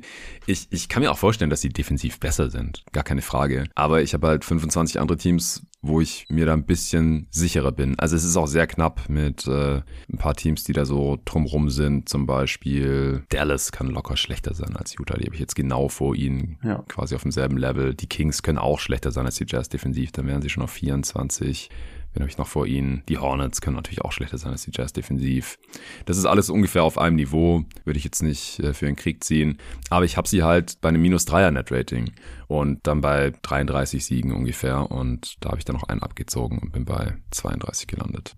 Ja, spannend. Ich bin, ich bin wirklich sehr drauf gespannt, wie die Jazz rauskommen werden. Ja, mega und wie sie zocken werden. Ich würde es freuen, wenn sie uns wieder so ein bisschen überraschen. Auch ich ähm, bin ja jetzt wieder vorsichtig geworden nach der Preview und habe hier Siege abgezogen. Aber irgendwie habe ich einfach das Gefühl mit Will Hardy und man hat ja immer noch irgendwie einige NBA-Spieler, auch so ein Jordan Clarkson. Klar ist jetzt nicht der beste Spieler der Welt, aber selbst so jemanden haben halt die Spurs zum Beispiel nicht. Ich glaube, der ist der beste Ballhändler. So, wenn man jetzt die Jazz und die und die Spurs vergleicht, der kann ein bisschen Playmaking liefern, kann ein bisschen was für sich kriegen, ist nicht super effizient effizient. Aber man hat da halt so ein paar Pieces, die passen jetzt nicht perfekt zusammen, aber vielleicht kann Will Hardy wieder ein bisschen was zaubern mit diesem Kader. Also wenn ich mir das Roster einfach nur anschaue, dann, dann hätte ich dir noch keine 32 gegeben, ehrlich gesagt, weil da einfach auch Spieler sind, von denen ich nicht der größte Fan bin, spielerisch, so äh, Colin Sexton und dann, es hat letzte Saison auch schon geklappt, aber dass halt einer von Collins und Markkanen ständig am Flügel verteidigen muss, ja, du hast Size, aber also mit Kessler, Collins und Markkanen, das sollte defensiv eigentlich nicht funktionieren, vor allem nicht, wenn daneben noch irgendwie Clarkson und Sexton spielen oder sowas, also das, das sollte einfach mega mies sein, aber ist es nicht. Ich habe den Floor halt trotzdem relativ hoch, einfach weil wir es schon gesehen haben und ich meine Lehren draus ziehe aus der letzten Saison, äh, höher als bei den Spurs und bei den Rockets. Also 28. Ich glaube einfach so richtig sacken werden die nicht. Ein wichtiger Faktor, den Tobi und du in der Preview auch angesprochen haben, ist der eigene Pick dieses Jahr. Top 10 geschützt war der, oder? Genau, ja, Top 10 geschützt. Das heißt, wenn sie Gefahr laufen, gegen Ende der Saison den knapp zu verlieren, ähnlich wie die Mavs letzte Saison, und die Jazz haben keinen Luka Doncic, dann, dann werden die da wahrscheinlich auch nichts kennen. Also ich habe letzte Saison da schon Danny Ainge quasi überschätzt, inwiefern er bereit ist, ein Team kaputt zu machen oder beziehungsweise Will Hardy hat auch unterschätzt, inwiefern er was aus einer Resterampe rausholen kann. Aber ich glaube, am Ende werden sie dann schon gucken, dass sie den Pick im Zweifel behalten und es nicht irgendwie äh, der Elfte wird und dann weg ist, anstatt der Neunte und dann oder der Zehnte, wie es bei den Mavs dann auch der Fall war. Und dann behält man den. Ähm, Ich kann mir aber auch vorstellen, dass man halt so gut ist, auch mit den, mit den jungen Spielern jetzt schon, dass man halt über 40 holen kann im Best Case. Und dann, dann schenkst du das natürlich nicht ab. Dann nimmst du halt mhm. den Play-in-Run mit, so ähnlich wie die Thunder letzte Saison oder so. Ja, da stimme ich dir zu. Best Case bei mir 43 Siege, Worst Case 30, wenn man eben für diesen Pick dann tanken möchte, um ihn zu behalten. Ja.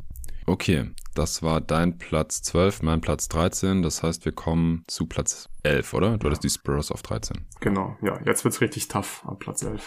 Jetzt wird's tough, denn wir sind bei den elf Teams angekommen, die wahrscheinlich am Boden zerstört wären, zumindest wenn man es ihnen heute sagen würde, so, ey, ihr kommt nicht mal ins Play-In. Also alle Teams, die jetzt folgen. Bei den Spurs, Jazz, Rockets, so, die könnten wahrscheinlich irgendwie damit leben. Die Mavs, ich glaube, die wollen nicht nochmal das Play-In verpassen. Aber nach ewigem Hin und Her und dieser Preseason jetzt auch, was ich da von den Mavs bisher gesehen habe, auch der Verletzungssituation, musste ich die Mavs auf 11 schieben. Okay, dann verrate ich mal noch nicht, wo ich die Mavs habe. Ich habe auf Platz 11 die Pelicans, hast du die auch so in der Range? Ja, das war das Team, das ich, glaube ich, letztes Mal noch auf 11 hatte. Ich kann gleich nochmal schauen, aber die hatte ich da auch lange stehen. Ja. Kann ich, kann ich auch sehen. Also Stichwort Verletzungssituation. Mhm. Aber ich halte halt spielerisch viel mehr von den Pelicans als von dem Mavs Stand jetzt. Ja, ich auch. Lass uns dann kurz. Ich habe beiden 42 Siege gegeben, nur um das nochmal zu unterstreichen, okay. wie nah beieinander ich die sehe. Aber im ich Zweifel habe hab ich gedacht, so wem vertraue ich jetzt mehr? den Mavs und Jason Kidd und Luka Doncic und Kyrie Irving oder den Pelicans? Es war nicht klar, aber im Endeffekt ja, habe ich die Mass mhm. of Elf. Ich habe den Pelicans auch 42 Siege gegeben. Ich würde vorschlagen, wir sprechen zuerst über die Pelicans, weil ich habe die Mavs tatsächlich okay. deutlich höher. Ich fühle mich damit deutlich auch höher. deutlich höher. Ich fühle mich damit auch überhaupt nicht wohl. Aber lass uns zuerst über die Pelicans sprechen.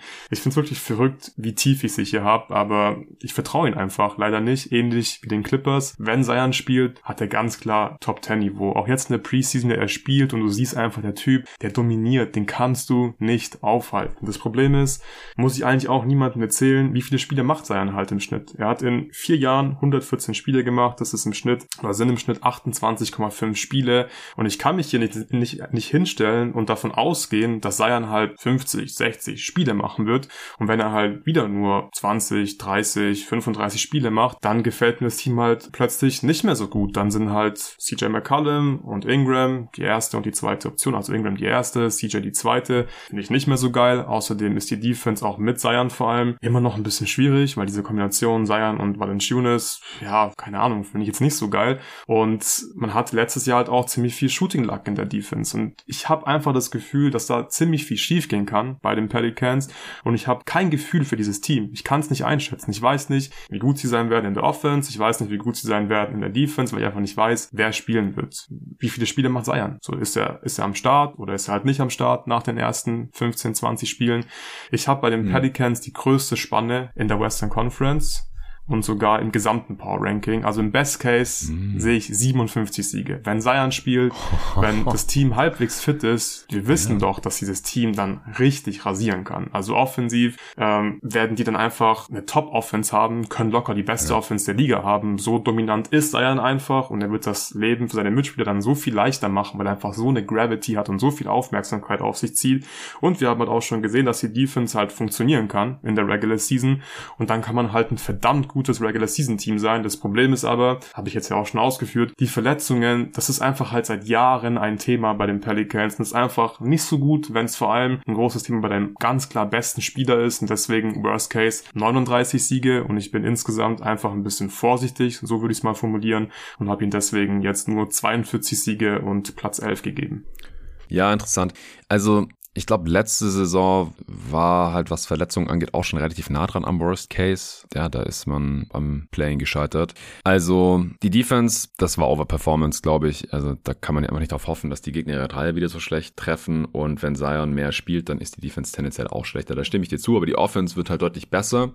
Deswegen habe ich sie unterm Strich auch besser als, als letzte Saison am Ende. Also ich habe sie in der Offense auf Platz 12, ausgehend davon, dass Zion halt mehr spielt als letzte Saison. Ich sag nicht, dass er 70 Spiele macht oder irgendwie sowas. Äh, in seiner verletzungsfreisten Saison äh, hätte das ja umgerechnet fast gemacht oder war halt so auf Kurs. Und er ist halt gerade fit. Wenn er jetzt gerade in diesem Moment verletzt oder angeschlagen wäre, dann wäre ich da auch viel pessimistischer. Aber er ist halt jetzt gerade fit. Das ist schon mal eine ganz solide Ausgangsposition. Ich, ich habe das mittlerweile ein bisschen abgeschrieben, dass wir ihn jemals wieder annähernd so athletisch sehen wie noch im College und dann in der Preseason, bis er sich verletzt hat in seinem Rookie-Jahr. das wird einfach nicht mehr passieren. Da, da kann ich im Sommer noch so viele Bilder sehen, wie schlank sein Gesicht aussieht oder was weiß ich. Oder dass er jetzt irgendwie seine Ernährung erstmals umgestellt hat. Ich finde es problematisch, dass das erst nach vier Jahren passiert. Aber hey, immerhin ist es jetzt angeblich passiert. Die Downside ist da. Aber wir haben halt auch schon gesehen, dass das Team auch ohne Zion halt noch so annähernd ein 500-Team sein kann. Ich habe den 38 Siege gegeben im Worst Case. Ich, 57 Siege finde ich halt krass, weil dafür finde ich das Team immer noch nicht optimal genug aufgestellt, weder offensiv noch defensiv, ehrlich gesagt. Also, Valanciunas, der ist schon ein ziemliches Monster, offensiv in der Zone, am Brett und so, kann auch mal einen Jumper treffen, aber ich finde den Fit immer noch mies. Und dahinter ist halt Cody Zeller und äh, Larry Nance halt. Larry Nance Jr., genau, der aber halt auch ständig verletzt ist. Allgemein, ich habe es gerade angesprochen, du hast es angesprochen, die Saison hat noch nicht mal angefangen und es stehen fünf Leute auf dem Injury Report. Najee Marshall ist bis Ende des Monats raus, also wird den Saisonstart mit einer Knieverletzung sehr sicher verpassen. Trey Murphy ist bis Mitte November wahrscheinlich raus mit seinem Meniskusschaden und das tut halt schon weh. Also davor hatte ich sie auch noch ein bisschen höher im viel zu frühen Power Ranking. Larry Nance Jr. war jetzt schon angeschlagen mit einer Knöchelverletzung. José Alvarado war zu Beginn des Trainingcamps, äh, glaube ich, umgeknickt oder kurz vorher schon quasi am, am Tag nach der Veröffentlichung der Preview. Übrigens, alle Teams, die wir bisher besprochen haben, das waren Supporter-Pods. Also wenn ihr euch fragt, wieso ihr die nicht hören konntet hier im öffentlichen Feed, dafür dürft ihr gerne auf steadyhq.com slash jeden Tag NBA eine Mitgliedschaft abschließen. Dann könnt ihr alle 30 Previews hören. Den Link findet ihr auch in der Beschreibung, wie immer. Die Preview war von äh, Jerry mit Torben und kurz nach der Aufnahme hat sich Trey Murphy verletzt und dann hat Torben da noch quasi ein Cold Open Intro dazu aufgenommen und dann noch zwei Sätze dazu gesagt und dann haben wir das rausgehauen und dann hat sich José Alvarado verletzt. Und wie gesagt, stimmt dir komplett zu. Also Zion ist da anfällig, Brandon Ingram verpasst immer wieder viele Spiele, CJ ist schon relativ alt. Also ich finde das Team weit weg von perfekt oder dass ich denen irgendwie vertraue oder so aber ich halte sie mit oder ohne Zion halt trotzdem für kompetenter als die Mavs mit oder ohne Doncic, mit oder ohne Kyrie. Wie gesagt, Zion ist wenigstens jetzt gerade fit und Doncic ist jetzt gerade angeschlagen und das irgendwie schon den ganzen Sommer. Das geht irgendwie nicht weg.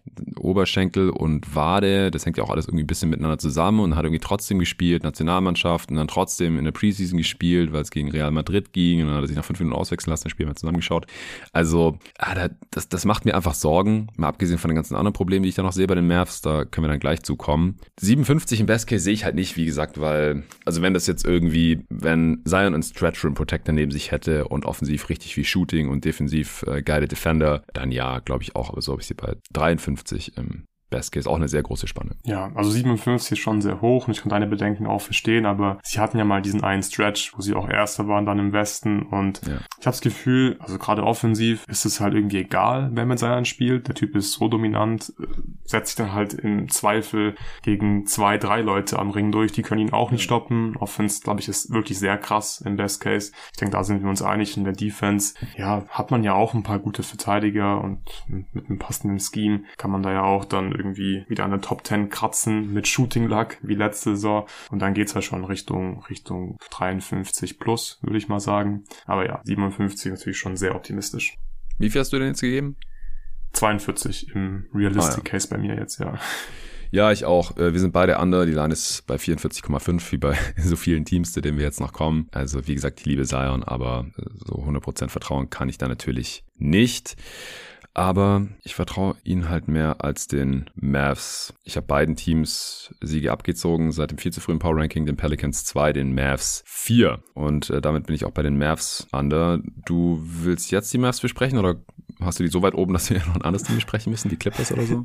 Ich habe die schon noch ziemlich, ziemlich weit oben, ja. Wow. Ich würde sagen, wir machen erstmal weiter mit Platz 10. Da habe ich die Clippers, du auch? Nee, da habe ich ja die Pelicans. Ich habe die Mavs auf 11, so, die ja, sorry, auf 10, genau. die Clippers auf 9. 9, ja. Ja, dann gern die Clippers, denen habe ich 44 Siege gegeben. Ist auch under. Mhm. Ich habe ihnen 43 Siege gegeben. Okay, dann sehen wir das ja relativ ähnlich. Also auch hier, ja, wenn Kawhi und Paul George äh, fit sind und der Rest des Rosters äh, passt zusammen, es ist ja relativ unklar, wer da gerade jetzt noch der fünfte Starter ist. Habe ich mit Luca Elfering in der Preview besprochen, auch für Supporter. Und äh, Tai Lu hat selbst gestern mal das, glaube ich, nochmal gesagt, so dass mal Man starten kann, mal Covington, mal Batum, je nach Matchup vielleicht auch, weil die alle defensiv ein bisschen was anderes mitbringen. Äh, vielleicht traden sie noch für James Harden, ja, dann dürfte es in der Regular Season auch ein bisschen besser werden. Also ich sehe hier im Best Case schon auch 50, aber im Worst mhm. Case äh, ist es halt so ähnlich wie letzte Saison, vielleicht noch ein bisschen, bisschen schlechter. Kawhi hat ja dann doch relativ viele Spiele gemacht in der Regular Season, bis er sich dann in den Playoffs direkt wieder verletzt hat. Im Worst Case habe ich 36 also knapp das Play-in dann äh, verpassen.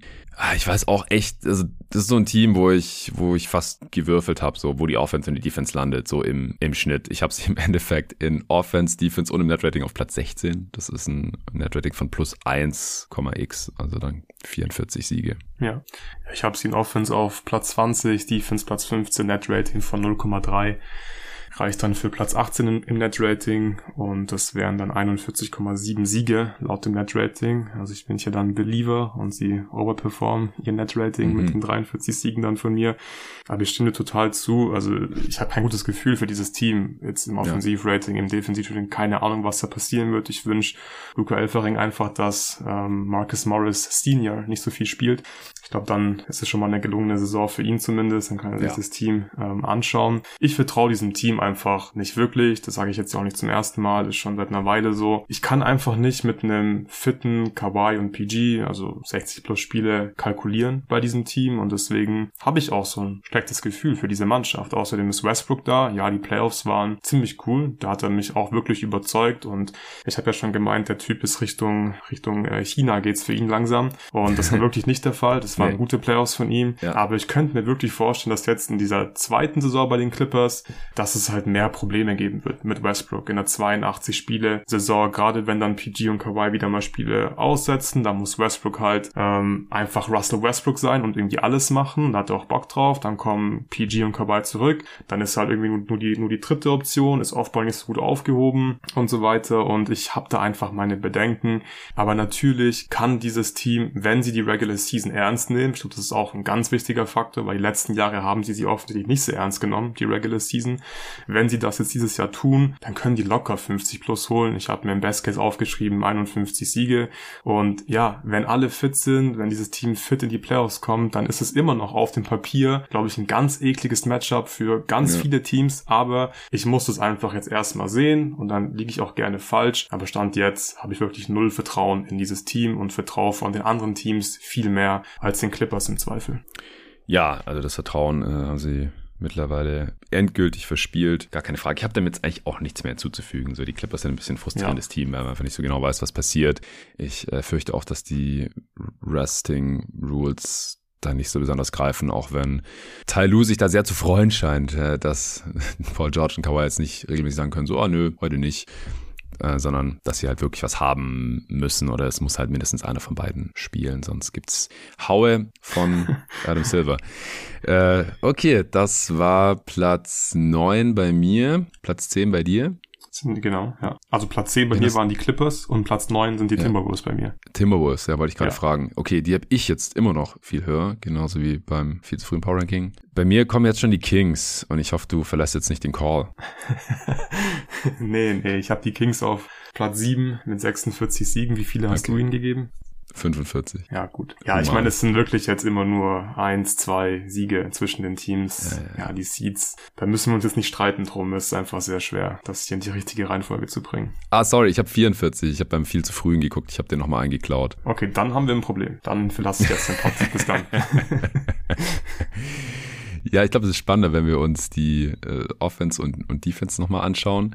Ja. Und ich sehe auch im Best Case, dass die Kings sogar besser sind als letzte Saison. Dann holen sie vielleicht 50 oder so. Ist einfach eine sehr gut geölte Maschine in der Regular Season, gerade offensiv, das glaube ich schon. Und sie sind jetzt auch nicht schlechter geworden in der Offseason. Im Gegenteil, vielleicht sogar ein bisschen besser mit Wesenkov, der da gut reinzupassen scheint. Aber ich glaube einfach, dass sie letzte Regular Season ein bisschen overperformed haben. Sie waren historisch gesund. Dan Feldman hat es nochmal untersucht, verdankt auch, hast du das mitbekommen, hat geguckt, wie viel es in den 2000 und ich glaube ab dem Jahr 2000, mhm. wie viele Teams es gab, wo die Rotation so einen hohen Prozentsatz der Minuten gespielt hat. Ja. Ihr habt in der Preview auch kurz drüber gesprochen. Es gab halt so zwei andere Teams oder sowas. Also es kommt quasi nie vor und deswegen gehe ich auch nicht davon aus, dass es für die Kings nochmal vorkommen wird. Das heißt, wenn weniger Minuten an die Starter gehen, gerade an die Stars, Fox, Sabonis, dann wird die Qualität in der Rotation halt automatisch ein bisschen schlechter. Man wird hier und da mal einen Sieg liegen lassen und vielleicht gewinnt Darren Fox auch nicht zwei Jerry West Awards in Folge oder so.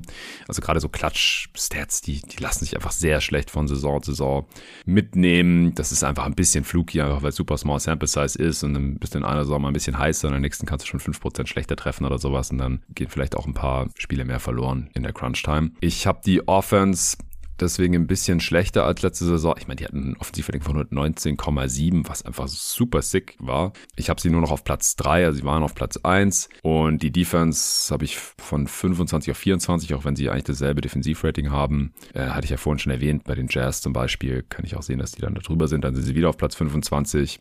Ich habe ihnen ein Netrating von 1,4 gegeben und das sind halt 44 Siege. Platz 15 in der Liga und bei mir dann Platz 8 im Westen. Ja, ich kann den Case definitiv nachvollziehen. Natürlich muss die Kings trotzdem über dir haben. Das habe ich jetzt hier auch geschafft mit Platz 7 und 46 Siegen. Und das mit den Verletzungen, ganz wichtiger Punkt, haben wir auch schon jetzt ja seit Monaten betont. Und die Kings haben auch noch letztes Jahr ihr Net-Rating outperformed, haben da zwei Spiele ungefähr mehr gewonnen, als das Net-Rating eigentlich hergegeben hat. Das sind wichtige Faktoren, gerade jetzt in der Western Conference, die einfach Stand jetzt so breit ist, so viele Teams hat, die, die gut sein wollen. Ich glaube, die Kings haben trotzdem, gerade durch ihre Offense natürlich immer noch einen ziemlich hohen Floor und das finde ich auch echt cool. Ich habe sie weiterhin auf Platz 1 im Real Offensive Rating mit plus 3,8 uh, Points per Possession Possession, also Points per 100 Possessions besser als äh, der Liga-Schnitt. Defense, klar, müssen wir nicht drüber sprechen, wird nicht allzu gut sein. Ich glaube aber, dass man wirklich ein bisschen mehr Tiefe hat dieses Jahr und Keegan Murray mhm. hat ein paar On-Ball-Flashes gezeigt und vielleicht kann man mhm. dadurch so ein paar Verletzungen kompensieren, die man wahrscheinlich haben wird. Wenn jetzt irgendwie Fox 40 Spiele verpasst, ja klar, dann gute Nacht, aber wenn der mal jetzt ein paar Spiele mehr verpasst als letztes Jahr, dann glaube ich, hat man einfach die Möglichkeit, das für drei, vier, fünf Spiele so ein Stück weit zu kompensieren und man will natürlich unbedingt wieder in die Playoffs und ich glaube auch dran, deswegen Platz 7 und 46 Siege. Ja, ich sehe den Floor auch als sehr hoch an. Ich habe den 42 da gegeben und das ist eine Differenz von 8 zum Best Case von 50. Das ist mit die kleinste in der gesamten Liga. Zusammen mit zwei anderen Teams, zu denen wir noch kommen, wo ich auch eine sehr, sehr kleine Range sehe. Was man halt bei den Kings, genauso wie bei den äh, Clippers, von den Teams, die wir bisher schon besprochen haben, beachten muss, die sind in der Pacific Division. Da gibt's einfach keine Nights off. So, du spielst entweder gegen die Suns, gegen die Lakers, gegen die Warriors, gegen die Kings oder gegen die Clippers. Also viel Spaß. Also die kannibalisieren sich so ein bisschen gegenseitig und das gilt natürlich auch noch für die anderen Teams, äh, zu denen wir da jetzt noch kommen, weil in der Southwest und in der Northwest da gibt's halt schon ein paar, paar einfache Nächte. Äh, vor allem in der Northwest halt Portland. Ja, das ist auch nochmal ein, ein Grund, der dafür spricht, dass die sehr weit unter ihrer Line landen werden, was die Siege angeht, im niedrigen 20er-Bereich um die 20 Siege rum. Und in der Southwest, da gibt's immerhin halt die, die Spurs und die Rockets. Okay, ich habe nichts mehr zu den Kings. Dann weiß ich nicht, ob wir jetzt schon zu den Wolves kommen oder langsam zu den Mavs oder zu einem, zu einem ganz anderen Team. Ich hätte als nächstes anzubieten die Warriors. Die Warriors sind bei mir auch nochmal ein ganzes Stück weiter oben. Okay. Also ich hatte die Kings und die Clippers im selben Tier. Die mhm. Pelicans und die Mavs ein Tier drunter. Jetzt kommt bei mir ein großes Tier, in dem die Warriors ganz unten stehen, aber es ist halt alles super knapp beieinander. Also Warriors, Thunder, Wolves und Lakers, da würde ich jetzt äh, mich nicht auf eine Reihenfolge festlegen wollen. Also wir können dann von mir aus auch jetzt über die Wolves sprechen. Ja, ich habe die Warriors in Tier 3 also die habe ich auf, ich sag's noch nicht, wo ich sie habe, aber von mir aus können wir jetzt entweder Dallas oder Minnesota machen. Ich glaube, da sind wir dann irgendwie am nächsten beieinander. Kannst du dir gerne aussuchen. Wo hast du die Mavs? Die Mavs habe ich auf Platz 5 und die Timberwolves auf Platz 9. Wow, ja, bei mir ist genau umgekehrt fast. Also ich habe die Wolves ja. auf Platz 5 und die Mavs auf Platz 11. Also müssen wir jetzt erst über die Mavs sprechen, die sind quasi mhm. im Schnitt tiefer. Also wie gesagt, ich habe den 42 Siege gegeben. Die Line ist auch hier bei 44,5, genauso wie bei den Wolves und auch Thunder übrigens und auch bei den Kings. Ja, also ich, ich vertraue den Mavs einfach nicht. Ich vertraue Kit nicht, dass er hier die richtigen Rotationen findet. Ich habe keine Ahnung, was diese Center-Situation sein soll. Holmes sieht washed aus und Lively ist ein Rookie Und soll starten. Am Ende wird wahrscheinlich wieder irgendwie Dwight Powell, was du, was halt auch nicht ideal ist bei einem Team, das, das möglichst viel gewinnen möchte. Viel entscheidender finde ich aber halt, dass Kyrie Irving ein Leistenproblem jetzt hatte, deswegen in der Preseason ausgesetzt hat nach dem ersten Spiel. Und wie gesagt, die Geschichte von, von Luca mit seiner Wade oder mit dem Hamstring war es davor, glaube ich, also ein bisschen weiter oben, hinten am, am Bein. Ich weiß nicht. Also ich, ich vertraue dem Team bis auf weiteres erstmal nicht. Ich bin da erstmal raus. Ich muss erstmal sehen, dass es wieder funktioniert, was es ja schon getan hat vor zwei Jahren, vor allem defensiv. Aber da war man halt auch noch ein ganz anderes Team. Ich, ich bin gerade leider ein Mavs-Skeptiker. Mach ja. du mal den Case, warum ja. so viel weiter oben hast. Ich habe da natürlich auch Bauchschmerzen mit, mit den Mavs auf Platz 5 und 47 Siegen und du hast es ja auch schon angeschnitten. In den letzten Monaten ist jetzt nicht so super viel gut gelaufen bei den Mavs, ähm, auf dem Court, aber auch abseits des Feldes. Ich bin trotzdem weiterhin der Meinung, dass man in der Free Agency zum einen gute Moves gemacht hat und hat sich Spieler reingeholt, die theoretisch gut neben Kyrie und Luka Doncic passen. Und ich glaube, ich möchte diese Verletzungen einfach jetzt Stand jetzt nicht überbewerten. Ich kann total verstehen, dass es für dich auch nochmal ein großer Faktor ist, warum du jetzt noch vorsichtiger bist bei den Mavs. Aber ich gehe einfach davon aus, dass sie jetzt dann ziemlich bald wieder fit sein werden. Und wenn halt Doncic mit Kyrie Irving und einem halbwegs passenden Supporting Cast eine Regular Season zockt, dann wird es offensiv, denke ich, halt ziemlich gut sein. Auch wenn Jason Kidd der Coach ist. Die Frage ist vielleicht auch, wie lange ist Jason Kidd überhaupt der Coach? Wäre vielleicht gar nicht yep. so schlecht, wenn er früh gefeuert wird. Dann ist vielleicht sogar noch mehr drin für die Mavs, aber eigentlich müsste das offensiv wirklich für eine Top-Offense reichen. Da bin ich mir relativ sicher. Top heißt? Ich habe sie jetzt auf Platz 6 mit plus 2,8. Ja, genau. Und dann habe ich ähm, Defense, Platz 23 ich denke, auch hier ist es relativ klar. Wir haben die Mavs mal vor zwei Saisons, glaube ich, war es. Damals noch mit Brunson, Dorian Finney-Smith und so. Da hatten sie eine ziemlich gute Defense, haben gut rotiert ja. in der Defense. Einfach, das war eine gute Team-Defense. So würde ich es zusammenfassen. Letztes Jahr war das gar nichts. Ich glaube, ähm, mit Jason Kidd liegt die Wahrheit eher, ja, in der letzten Saison. Ich glaube, das ist eigentlich so die Defense der Mavs, vor allem weil Lively eben auch ein, auch ein Rookie-Center ist. Da stimme ich dir auch zu. Und trotzdem reicht aber Platz 6 in Offense und Platz Platz 23 in Defense bei mir für ein Net-Rating von plus 1,8. Das ist dann Platz 11 im Net-Rating. Das wären umgerechnet 45,2 Siege. Ich glaube, mit Doncic und Kyrie Irving kann man auch mal ein paar knappe Spiele gewinnen. Deswegen 47. Und das ist einfach so mein Hot-Take, glaube ich, jetzt heute hier in diesem Pod, dass ich die Mavs auf Platz 5 habe und einfach daran glaube, dass man in der Regular Season genug Talent hat, dass Luka Doncic einfach halt ein Top-3-Spieler ist in der NBA und dass man das am Ende auch sehen wird im Record. Ja, also im Best Case sehe ich das ja auch. Da habe ich 52. Also, wenn es wirklich läuft. Da habe ich 54. Okay, dann sehen wir das auf jeden Fall ähnlich. Ich finde es interessant, weil bei den Platzierungen sind wir gar nicht so weit auseinander. Ich habe die Mavs auf Platz 7 in der Offense, auf Platz 25 in der Defense. Also sehr ähnlich wie letzte Saison. Äh, nur komme ich da halt nur bei einem knapp positiven Netrating raus im Endeffekt. Also bei mir verteilt sich das einfach ein bisschen anders. Und mhm. das, das, sind halt 42 Siege und dann habe ich ihnen halt 42 Siege auch gegeben. Also ich habe natürlich, ich habe ihnen erst die Siege abgezogen und danach halt an den Ratings auch rumgeschraubt, bis das halt einigermaßen zusammengepasst hat, auch mit den ganzen anderen Teams. Also wie gesagt, es hat stundenlang gedauert und im Endeffekt wahrscheinlich eh das meiste davon nicht zusammenpassen.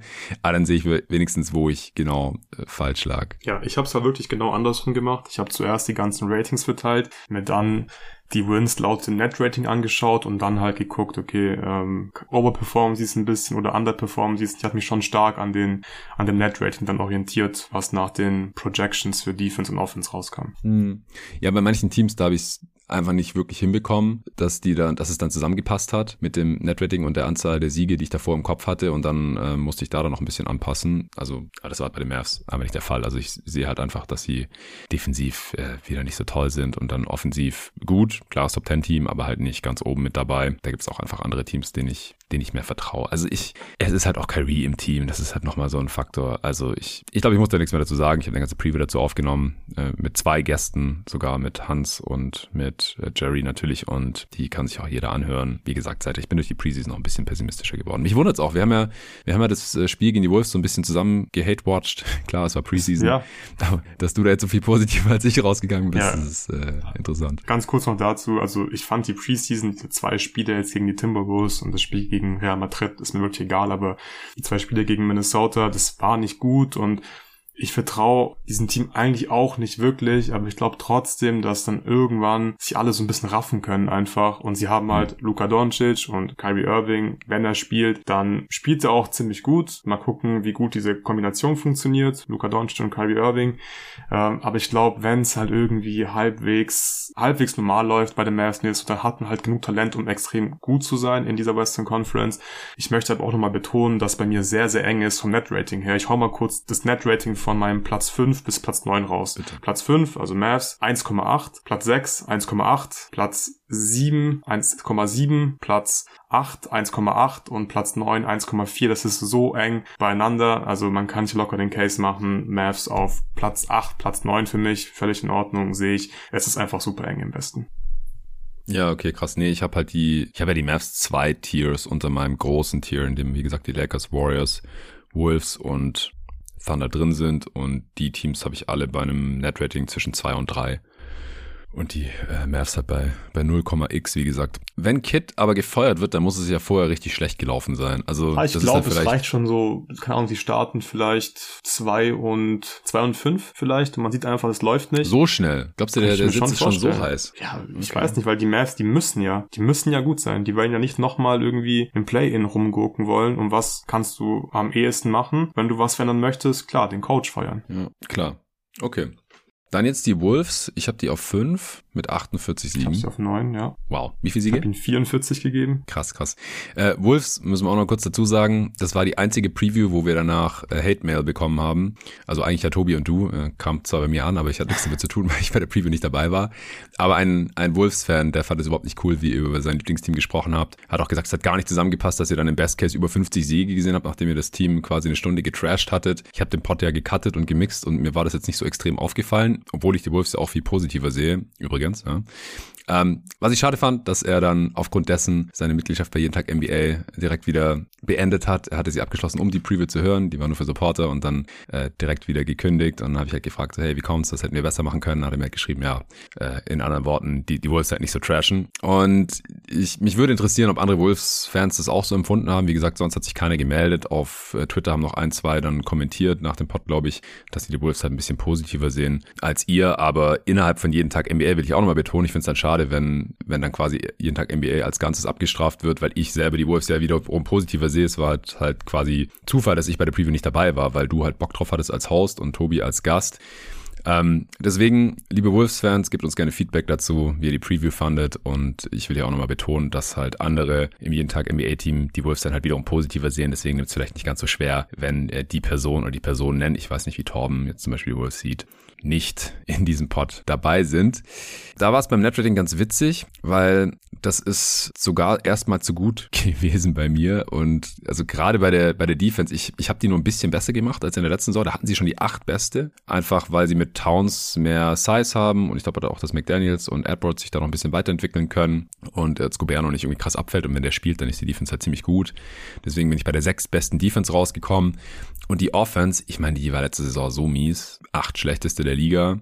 Und ich glaube einfach, auch wenn in Small Sample Size ist nicht geil, außer offensiv mit Towns und Gobert, wenn Towns halt mehr spielt mit seinem Skillset und seinem, seinem Spacing auch auf der vier und auch einfach, dass man mehr offensive Qualität in der Rotation hat. Das war letzte Saison teilweise schon rough, dass die Offense halt besser wird. Ich habe sie jetzt so im, im Mittelfeld irgendwo auf Platz 17 aber ich war da erst noch ein bisschen positiver sogar, dann war das natürlich noch besser. Da, da waren die 49, 50 Siegebereich bei mir teilweise.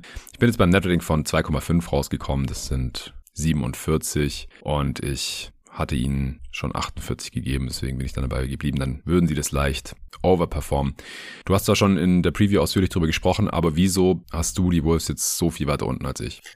Weil ich einfach vorsichtig bin nach der letzten Saison. Ich war ja sehr, sehr high nach dem Gobert-Trade für die Regular Season, auch wenn der Preis mhm. natürlich viel zu hoch war für Gobert.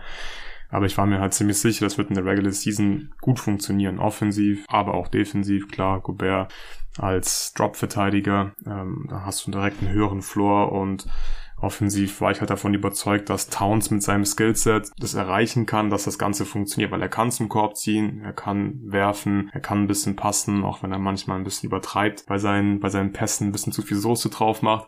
Aber ich glaube auch immer noch daran, dass das irgendwie funktionieren kann. Aber auch hier, ich habe mich einfach für andere Teams dann im Zweifel halt entschieden und hm. äh, dann gegen die Timberwolves.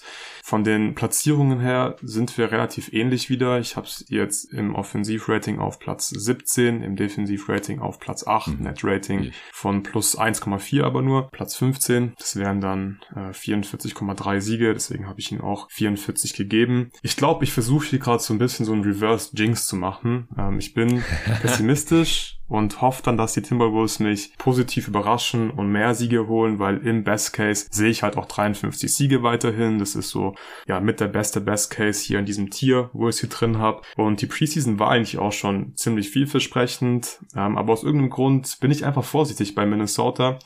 Äh, Gobert hat mir zum Beispiel gut gefallen offensiv, hat genau die Sachen gemacht, die wir in der Preview auch gefordert haben. Flare-Screen stellen, Exit-Screen stellen für Shooter, Off-Ball, damit er einfach nicht nur dasteht und das Spacing kaputt macht. Und auch generell so waren gute Sachen dabei in der Preseason. Man hat Actions gehabt, wo Gobert und Towns beide Screens gestellt haben gleichzeitig. Und Off-Ball hat man das Ganze dann noch mit irgendwelchen Off-Ball-Screens kombiniert, dass er wirklich viel arbeiten musste. Trotzdem glaube ich, dass es teilweise einfach ziemlich eng sein könnte, immer noch. Und ich weiß nicht, wie gut gut sie die Rollen definieren können. So, welche Rolle hat denn der Offense Anthony Edwards? Welche Würfe bekommt er? Wann nimmt er die Würfe? Was macht Gobert? Was macht Towns? Was macht Conley? Kann funktionieren. Ich bin mir halt nicht ganz sicher, ob es wirklich dann so gut funktionieren wird. Und defensiv bleibe ich dabei, hat man einen hohen Floor durch Gobert. Da könnte ich mir aber vorstellen, dass man dadurch, dass Towns jetzt wieder fit ist und mehr spielen wird, vielleicht sogar ein bisschen schlechter sein wird, weil Towns halt einfach kein guter Verteidiger ist. Ähm, und ich weiß auch nicht, wie gut er in dieser Rolle ist, dann als, als Big, der eher irgendwelche irgendwelche Wings verteidigen muss und mal einen Closeout laufen muss, weil Gobert halt die Bigman-Sachen in der Defense macht. Mm, ja. Besser als das Rim Protector halt. also das ja, ist ja auch aber das Ende des Feldes, was besser funktioniert hat. Ja, genau. Aber vor zwei Jahren hat halt Towns aggressiv am Ball verteidigt, wenn man dahinter zum Beispiel Vanderbilt hatte und hat einfach eine, eine gute Backline-Defense gehabt. Jetzt mit Gobert ist es halt einfach eher Drop-Defense und Towns ist halt nicht mehr draußen und macht irgendwas und doppelt und dann muss er einfach ein Closeout zum Beispiel laufen, nachdem der Ball rausgekickt wurde und da sehe ich ihn schon wieder ein bisschen kritischer als in dieser Rolle von vor zwei Jahren. Ja, aber die Defense hat ja dann auch nicht die gesamte Regular Season gehalten, weil gegnerische Offenses dann irgendwann so ein bisschen äh, gescoutet hatten und, ja. und wussten, was die dagegen tun sollen. Deswegen halte ich das halt für ein bisschen nachhaltiger, zumindest in Regular Season. Also meine Gedanken zu Gobert als Playoff Defender kennt man ja aus äh, diversen Utah Jazz Previews die letzten Jahre.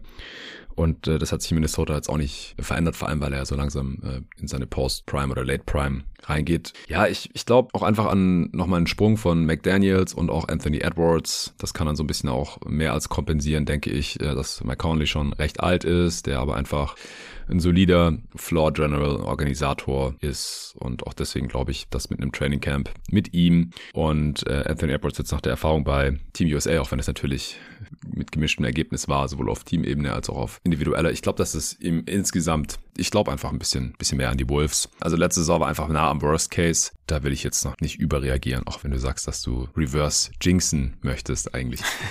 Okay, also ich Wolves auf 5, du auf 9. Das dürfte unsere größte Diskrepanz sein bisher. Beziehungsweise, wo hattest du die Mavs nochmal? Auf Platz 5. 5 und 11 ist unsere größte dann. Ja. Sorry. Okay. Bei mir sind die Warriors jetzt das tiefste Team, das wir noch nicht besprochen haben, auf Platz 7, aber halt in diesem Tier von 4 bis 7 mit 47. Ich habe die Warriors auf, ich habe sie auf Platz 4 mit 48 Siegen. Ah ja, ein Sieg mehr. Come on. Ja, dann können wir sie besprechen, oder? Beide anderen dann auch übrigens, weil die Line ist bei 48,5. Also von daher. Du hast die Preview aufgenommen im Rasmus zusammen mit dem äh, letzten Ex-Praktikanten von mhm. Jeden Tag NBA. War sehr, sehr cool. Ist äh, jetzt schon eine Weile her. Danach hat sich Draymond Green noch äh, verletzt, ist umgeknickt. Und was ist der aktuelle Stand? Hier haben wir es Game Time Decision, also der könnte schon wieder fit sein. Hat es halt so Vorbereitungen zum Großteil verpasst. Chris Paul kam jetzt mal von der Bank in der Preseason. Interessanterweise, das stimmt mich eher positiv und nach dem, was ich in der Preview gehört habe, dich wahrscheinlich auch, oder? Ja, absolut. Ähm, er hatte die ersten ein, zwei Preseason-Spiele von Beginn an ran dürfen. Von der Bank macht das, finde ich, viel mehr Sinn. Haben wir in der Preview auch ausführlich besprochen und ich muss sagen, auch bei den Warriors, ähm, auch wenn ich den jetzt nicht 50 plus Siege gegeben habe, ist vielleicht auch so ein bisschen Preseason Overreaction mit Platz 4. Das war jetzt so ein bisschen der Tiebreaker für mich, weil es hat mir ganz mhm. gut gefallen, die Preseason-Minuten, die ich gesehen habe von den Warriors. Ich habe einfach das Gefühl, dass die Warriors jetzt mehr Spieler haben, denen man vertrauen kann. Also so ein Chris Paul, ich finde den Fit immer noch nicht geil, aber er ist immer noch Chris Paul. Also der hat schon ein Gehirn und der kann auch ganz gute Entscheidungen treffen. Das war bei den ja. Warriors nicht immer der Fall die letzten Jahre. Und ich weiß nicht, wie geil es Chris Paul findet, wenn er halt den Ball irgendwie dribbeln muss und nur warten muss, bis Curry um irgendwelche Screens sprintet. Wahrscheinlich würde er lieber Pick and Roll laufen, aber es funktioniert ja gut. Er trifft gute Entscheidungen, er kann diese Pässe spielen. Er kann auch mal ein Pick and Roll laufen. Das passt schon, finde ich. Dann Dario Saric passt, finde ich, wirklich wie die Faust aufs Auge. Ähm, zumindest jetzt in diesem letzten Preseason-Spiel gegen die Kings auch ein super Spiel gemacht, finde ich. Kuminga sah richtig gut aus in der Preseason. Ja, mhm. es ist nur Preseason, aber immerhin hatte halt da Aktionen, wo er einfach wirklich mit Force zum Korb zieht und einfach den Ball reindankt und das halt nicht nur einmal pro Spiel macht, sondern einfach konstant aggressiv zum Korb geht. Wäre auch cool für die Warriors, wenn er so einen Breakout feiern kann. Könnte wirklich was bewegen für so ein altes Team, wenn dann mal ein junger Spieler einfach dann plötzlich mehr Minuten dir geben kann und das positive Minuten sind, als du eigentlich vor der Saison gedacht hast. Supporting Cast im Endeffekt passt für mich, sieht irgendwie gut aus, für die Regular Season zumindest. Man hat durch Curry einfach einen sehr hohen Floor, Top 10 Offense für mich. Ich habe es jetzt auf Platz 9 im Endeffekt in meinem Ranking. Ich auch. Und in der Defense, gleiches Spiel, nur mit Draymond Green. Da wirst du halt auch ziemlich gut sein. Ich habe es jetzt nur auf Platz 13. Aber ja, das liegt jetzt nicht daran, dass ich nicht glaube, dass die Warriors Defense gut sein wird. Ich habe halt noch ein paar Teams über ihnen vom Net-Rating her. Äh, plus 2,4, das ist Platz 7, also ziemlich gut. Und das wären dann 46,6 Siege, deswegen ja, habe ich einen 48 gegeben. Es ist ja ein ziemlich erfahrenes Team. Ähm, wir haben Curry, da kann man auch mal ein paar enge Spiele gewinnen. Und deswegen habe ich die Warriors auf Platz 4. Das ist ja geil jetzt. Mein Netrating ist besser als deins, aber ich habe sie halt ja. niedriger auf Platz 7. äh, wow. Ähm, aber das ist eine schöne Illustration dessen, was uns wahrscheinlich wieder erwartet. Ja. Da in der Western Conference. Ich habe gestern auf Twitter nochmal einen Screenshot gepostet von äh, den Plätzen im Netrating 8 bis 21 oder 9 bis 21. Ich habe die Knicks versehentlich irgendwie abgeschnitten, obwohl die auch noch gut reingepasst hätten. Das war das höchst gerankte Team. Und äh, es war ja so wild, was dabei rausgekommen ist. Also Ranking im Netrating.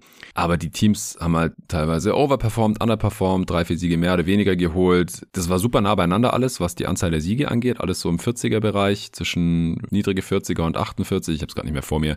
Aber so ähnlich könnte es halt auch wieder ablaufen. Also es, es kann gut sein, dass ein Team halt ein besseres Netrating hat, dann ein bisschen underperformt und dann halt weiter unten ist äh, oder mit einem schlechteren Netrating fünf Spots weiter oben oder sowas. Also ich habe mich ja schon immer relativ stark an meinen Netratings orientiert, beziehungsweise die Netratings ja wie gesagt auch so ein bisschen reverse an meine Siegzahl angepasst äh, weil das ja auch relativ schnell geht. Also dann macht man die Offense oder Defense halt um 0,5 besser oder schlechter und dann, dann passt das auch relativ schnell. Ich habe die Warriors auch auf 9 in der Offense, aber in der Defense auch nur auf 15. Aber ey, meine Defensive Ratings, die sind auch so nah beieinander. Ich habe das dann so um 0,1, 0,2 immer so hingedoktert, ja. dass das Ranking passt. Aber ich, da saß ich bestimmt allein gestern eine Stunde dran oder sowas. Das, das hat echt ewig gedauert, weil ich habe Platz 7, siebtbeste Defense, Thunder, kommen wir gleich zu, 113,8, also dann ist ein kleiner Gap zu Platz 6, Minnesota haben wir gerade schon besprochen. Und dann geht's echt so in 0,1er Schritten. Gleichzeitig haben die Teams auch dasselbe zwischen Platz 7 bis Platz 19, kann man sagen. Also 12 Plätze und diese 12 Plätze liegen insgesamt 1,1 Punkte im Defensive Rating auseinander. Also echt fast nichts. 1,1 Punkte. Das ist 0,3% Dreierquote beim Gegnerunterschied zum Beispiel. Also echt was, was, was total fluky ist. Glück oder Pech. Shooting Luck nennen wir es ja auch. Und das macht hier bei mir im Defensive Rating Ranking aber halt zwölf Plätze aus. Also Platz 19 ist bei mir Atlanta jetzt mittlerweile. Und ich kann es kurz einfach runterrattern darüber. Dann Toronto, Denver, Clippers, Warriors, Nets, Sixers, Knicks, Magic, Bulls, Lakers, Suns und Thunder. Aber zwischen Platz 7 und 19 könntest du mir fast alles verkaufen von der Reihenfolge her. Und deswegen sind die, die Warriors sind halt irgendwo mittendrin bei mir auf Platz 15, aber die können halt auch auf 7 landen oder auf 19, wenn es ein bisschen besser, ein bisschen schlechter läuft. Draymond Green verpasst ein paar Spiele, das zwingt gleich brutal, weil er einfach einen riesen Impact hat da nach wie vor. Könnte jetzt ein bisschen, bisschen abfallen, auch defensiv. Das kann früher oder später bei ihm passieren. Er ist ja nicht mehr ganz auf seinem Prime-Level auch, aber letztes Jahr immer noch zu Recht in der Defensive Player of the Year-Konversation, meiner Meinung nach, und auch immer noch in der Konversation bei den besten Playoff-Defendern. Offensiv hängt natürlich alles an Steph, aber durch Chris Paul jetzt ein bisschen weniger an Steph. Ich finde auch, dass es in der Preseason bisher ganz gut aussah in seiner Rolle, dass er schon versucht, so den, den Ball laufen zu lassen. Und natürlich, wenn Curry halbwegs frei ist, findet er den ganz schnell und dann, dann knallt er die Dreier rein. Ist jetzt nicht so, dass er da die ganze Zeit den Ball hockt und immer unbedingt in Pick and Roll und seinen Midrange-Jumper reingehen möchte. Und wenn er dann auch noch von der Bank kommt, dann passt es noch besser, weil dann hast du einfach ganz easy 48 Minuten, zwei der besten, also immer jeweils einen der besten Point Guards of all time drauf. Im Best Case kann es auch weit über 50 Siege gehen, wenn die alle fit bleiben. 54 Siege. 52. Mm. Aber wenn nicht, ja, dann, dann kann es halt auch wieder übers Play-In laufen. Clay, Dre, Steph und vor allem CP3 sind alle relativ alt und verletzungsanfällig mittlerweile. Sie haben jetzt ihr Roster ja ein bisschen aussortiert, also die Spieler, denen man einfach gar nicht vertrauen kann, weg. Also Wiseman vor allem oder halt auch die, wo man dachte, gut, wird wahrscheinlich nichts mehr. Pool ist natürlich weg, aber auch so PBJ oder so und man hat sich jetzt hier so ein bisschen auf die beschränkt, die was bringen können. Also gerade Kuminga, Moody, ihr habt auch in der Preview ausführlich darüber gesprochen, aber war halt für Supporter. Nee, ich, wir sind uns da eigentlich einig. Also wir haben sie im selben Tier und nur einziger Unterschied. Wer kommt jetzt als nächstes? Bei mir, wie gesagt, in dem Tier noch Lakers und Thunder. Bei mir auch, dann lass zuerst die Thunder besprechen. Die habe ich auf Platz mhm. 6 mit 46 Siegen. Ich auf Platz 6 mit 47 Siegen. Mhm. das ist ein äh, relativ deutliches Over. Also meine letzten fünf Plätze, Warriors, Kings, Clippers, Pelicans und Mavs waren alle under. Und jetzt sind wir hier im, im Over-Bereich bei den Thunder und auch bei den Wolves. Ich glaube einfach, die Thunder, die, die werden den nächsten Schritt machen. Letzte Saison waren sie schon äh, ziemlich gut mit einer sehr jungen Truppe und mit klaren Lücken im Roster. Sie hatten keinen echten Big zum Beispiel drin, weil Holmgren sein Rookie so verletzt war. Der passt da auch perfekt rein, offensiv und defensiv und bringt ihnen einfach, was ihnen da vorher gefehlt hat. Einen mobilen Rim Protector, einen langen Spieler mit Ball-Skills, der auch mal einen Dreier treffen kann. J-Dub hatte eine geile Rookie-Saison. Ich hatte am Ende sogar als Rookie of the Year der wird wahrscheinlich auch noch mal ein bisschen besser, hat mir in der Preseason auch gefallen. Ich finde, der sieht so ein bisschen, bisschen dick aus fast, aber ist halt trotzdem so krass athletisch und, und fit. Shay natürlich mit seiner All-NBA Season. Josh Giddy, finde ich, spielt physischer als bisher. Hat auch ein bisschen draufgepackt und irgendwie so ein bisschen am Trouble machen in der Zone. Hätte ich nicht gedacht nach seiner Rookie-Saison, ehrlich gesagt. Also ich bin einfach sehr überzeugt von diesen Thunder und ich kann mir auch vorstellen, dass es noch höher hinausgeht, auch 50 plus 52 oder so und im allerschlechtesten Fall dann auch mit ein bisschen Verletzungspech. Shay ist da ja auch immer wieder ein bisschen anfällig und ohne ihn ist die Offense halt nicht ganz auf dem Level. In Chad Holmgren müssen wir mal gucken, wie viele Spiele der jetzt machen kann. Im schlechtesten Fall habe ich sie bei 40. Ja, auch das sehen wir sehr ähnlich. Ich habe mir im Best Case 50 aufgeschrieben, Worst Case 39. Chad Holmgren ist hier ja die wichtigste Personalie im Vergleich zur letzten Saison. Die Defense fand ich letztes Jahr schon ziemlich vielversprechend und sehr interessant. Das Problem war, man hatte halt nicht so diesen Rim Protector und jetzt fügst du halt dieser Defense Chad Holmgren hinzu, der da grundsätzlich so schon super reinpasst und halt einfach sofort eine krasse Rim Protection liefern wird. Deswegen für mich ganz klar eine Top 10 Defense stand jetzt. Ich habe sie ja. auf Platz 7 in der Defense. Ähm, hat letztes Jahr wirklich gut in den, in den, in den Gaps gespielt, hat da viele Turnover forcieren können und Deflections forcieren können. Ähm, man kann switchen, man gibt die Switches aber nicht so leicht her. Das gefällt mir auch ziemlich gut. Und in der Defense, ja, da bin ich sehr optimistisch, dass das ziemlich gut funktionieren wird in der nächsten Saison. Man hat ja auch viele Spieler, denen man Minuten geben kann. Ja, das sind noch teilweise junge und unerfahrene Spieler, aber man hat schon eine gewisse Tiefe und kann dadurch, glaube ich, auch gerade eine gute Regular Season spielen, die einfach ein Marathon ist so. Und dafür sind die Thunder eigentlich ganz gut gewappnet, finde ich. In der Offense erwarte ich einen kleineren Sprung als in der Defense, aber trotzdem halt so kleinere Verbesserungen. Ich denke, Chat hilft auch hier. Er ist einfach ein Lob-Threat, er kann aber auch poppen, also ein guter Pick-and-Roll-Partner für Shay. Jay Dub hast du schon angesprochen, ähm, geile Preseason gespielt, also hatte sehr gute Momente zumindest in der Preseason und auch da mhm. erwarte ich mir zumindest den nächsten kleineren Schritt. Was stört mich so ein bisschen an der Offense oder wo habe ich Bedenken, hat grundsätzlich ein bisschen zu wenig Shooting, denke ich deswegen in der Offense nur auf Platz 14, Net Rating äh, plus 1,8, geteilter 11. Platz mit den Mavs und in meinem Ranking dann eben Platz 6 mit 46 Siegen. Ja, krass. Also ich vertraue den Thunder halt viel mehr als den Mavs oder sie haben auch dasselbe Over-Under wie die Mavs und wie die Pelicans. Also das kann ich auch nicht nachvollziehen. Ich habe sie in der Defense auf Platz 7, wie gerade schon erwähnt, Offense Platz 14, also ein bisschen besser als, als letzte Saison, also relativ nur zwei Plätze besser im Ranking, aber ich habe sie 1,5 Punkte besser in der Offense. Also ich glaube, das ist auf jeden Fall drin. Jetzt ähm, mit den jungen Spielen nochmal einen Schritt gemacht haben und dann halt auch mit Chad Holmgren. Ich glaube auch, dass er einer der wenigen Rookies sein kann, die einen positiven Impact haben können. Direkt, er ist für mich auch ein heißer Kandidat für Rookie of the Year, falls es nicht Wemby wird. Netrating plus 2,8 ist es bei mir und das sind halt 47,6. Ich bin dann auf 47 gegangen. Wie gesagt, wo hast du die Lakers? Auf Platz 8. Uh, okay, wir haben da eine krasse Diskrepanz. War mir gar nicht bewusst. Wo hast du sie? Ja, vier in diesem Tier, vier. aber halt ganz vorne. Mhm. Also ah, habe ich auch ewig rumüberlegt, weil halt doch noch relativ viel an LeBron und AD hängt. Aber ich halte dieses Team einfach für echt gut zusammengestellt und einigermaßen tief, so dass man auch mal 20 Spiele in der Regular Season ohne LeBron äh, oder AD auskommen kann. Beide gleichzeitig raus, natürlich schwierig, vor allem defensiv ohne AD. Aber ja, ich bin leicht overgegangen hier. Die Line ist bei 47,5. Ich würde da niemals drauf wetten, auf gar keinen Fall. Ich bin da nicht so selbstbewusst wie bei den äh, Thunder jetzt gerade zum Beispiel. Aber wie gesagt, also Worst Case auch 35 Siege, 5 niedriger als bei den Wolves, Thunder 7 niedriger als bei den Warriors und äh, Kings. Also im Worst Case kann es echt so Richtung äh, Clippers gehen, einfach weil die Stars so verletzungsanfällig sind. Das haben wir einfach auch schon seit LeBron und AD in LA sind äh, oft genug gesehen. Das ist einer meiner größten Spannen, denn im, im Best Case kann es auch über 50 gehen. Ich habe mir mal 52 aufgeschrieben. Du bist eher pessimistisch? Ja, ich bin eher pessimistisch. Ich habe die Lakers ein bisschen abgestraft im Vergleich zum viel zu frühen Power Ranking. Da hatten sie noch 48 Siege bei mir. Aber im Endeffekt fühle ich mich hier auch nicht wohl mit Lakers auf Platz 8 und nur 45 Siegen. Aber wir haben es jetzt schon tausendmal gesagt. Es ist einfach sehr schwer im Westen. Ähm, das ist Haarspalterei im Prinzip. Klar kann man jetzt locker den Case machen, ey, wie kann man jetzt den Lakers weniger vertrauen als den Mavs? Sehe ich total. Auf der anderen Seite, finde ich, kann man halt auch die Frage stellen, sind wir uns sicher, dass wir den Lakers in der Regular Season wirklich jetzt viel mehr vertrauen können als beispielsweise den Mavs? Wir reden hier immerhin von einem 38-jährigen LeBron James, der die letzten Jahre immer Spiele verpasst hat. Der zweitbeste Spieler ist Anthony Davis oder vielleicht sogar der erstbeste Spieler in diesem Team. Auch er ja. ständig verletzt. Letzte Saison lief es ja eigentlich noch ziemlich gut für AD was die Verletzungen angeht. Ich würde sagen, Best Case bei AD sind wahrscheinlich inzwischen so 50 plus Spiele. Also 60 plus würde mich schon total überraschen bei ihm.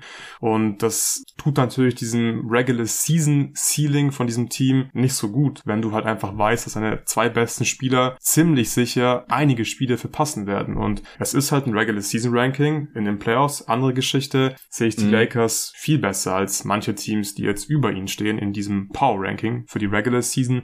Aber ja, in der Regular Season ist es halt, finde ich, schwierig, wenn du einfach einen alten LeBron hast und einen verletzungsanfälligen AD. Und den vertraue ich halt auch nicht so wirklich, dass die viele Spiele machen. Der Kader drumherum gefällt mir ziemlich gut eigentlich, ist auf jeden Fall runder, wenn LeBron und ja. AD spielen. Wenn die nicht spielen, keine Ahnung, wie gut man dann die Ausfälle äh, kompensieren kann. Ich denke, AD ist gerade für die Defense einfach ähm, enorm wichtig. Also kein Newsflash, wird jeder wissen, dass AD natürlich ein brutal guter Verteidiger ist. Ich denke auch, mhm. wenn die Lakers halb halbwegs fit sind, und damit meine ich halt so 55 Spiele ungefähr von, Le von LeBron und von AD, dann wird man der Defense ja Chancen haben, in der Top 5 zu landen. Ich habe sie jetzt bei mir am Ende auf Platz 6. In der Offense bin ich ein bisschen ähm, skeptischer, obwohl der Kader runder ist, aber keine Ahnung, ähm, wie viel, wie viel LeBron noch im Tank hat, ähm, ob er halt eher einfach seine Stepback-Dreier nimmt oder halt wirklich konstant effizient für sich und andere kreieren wird. Und ich weiß, in der Regular Season letztes Jahr waren die Counting Stats alle total toll und so, gar keine Frage. Und ich hoffe auch, dass LeBron einfach nur verletzt war und dass er jetzt wieder gesund ist. Aber stand jetzt Platz 15 in der Offense, ist da ein Net-Rating bei mir von 1,8, Platz 10. Und ja, trotzdem habe ich ihm jetzt nur 45 Siege gegeben und das reicht halt dann nur für Platz 8 bei mir im Westen. Ja, interessant. Also ich, ich habe sie offensiv deutlich besser als letztes Jahr, fast zwei Punkte besser im Offensive Rating von 20 auf 12 hoch. Defensiv habe ich sie, wie gesagt, auf dem geteilten achten Platz gerade, also ein bisschen schlechter sogar als du, weil ich es halt für schwierig halte, wenn AD seine gewohnten weiß ich nicht, 25 bis 35 Spiele verpasst. Aber er sieht halt gerade auch fit aus. Also das stimmt mich auch positiv, was ich da in der Preseason bisher gesehen habe. AD sieht gut aus, auch LeBron sieht ganz gut aus. Und ich glaube einfach, der große Unterschied zwischen uns beiden ist, dass ich nicht die ganz große Abhängigkeit von LeBron sehe nicht so wie in der Vergangenheit.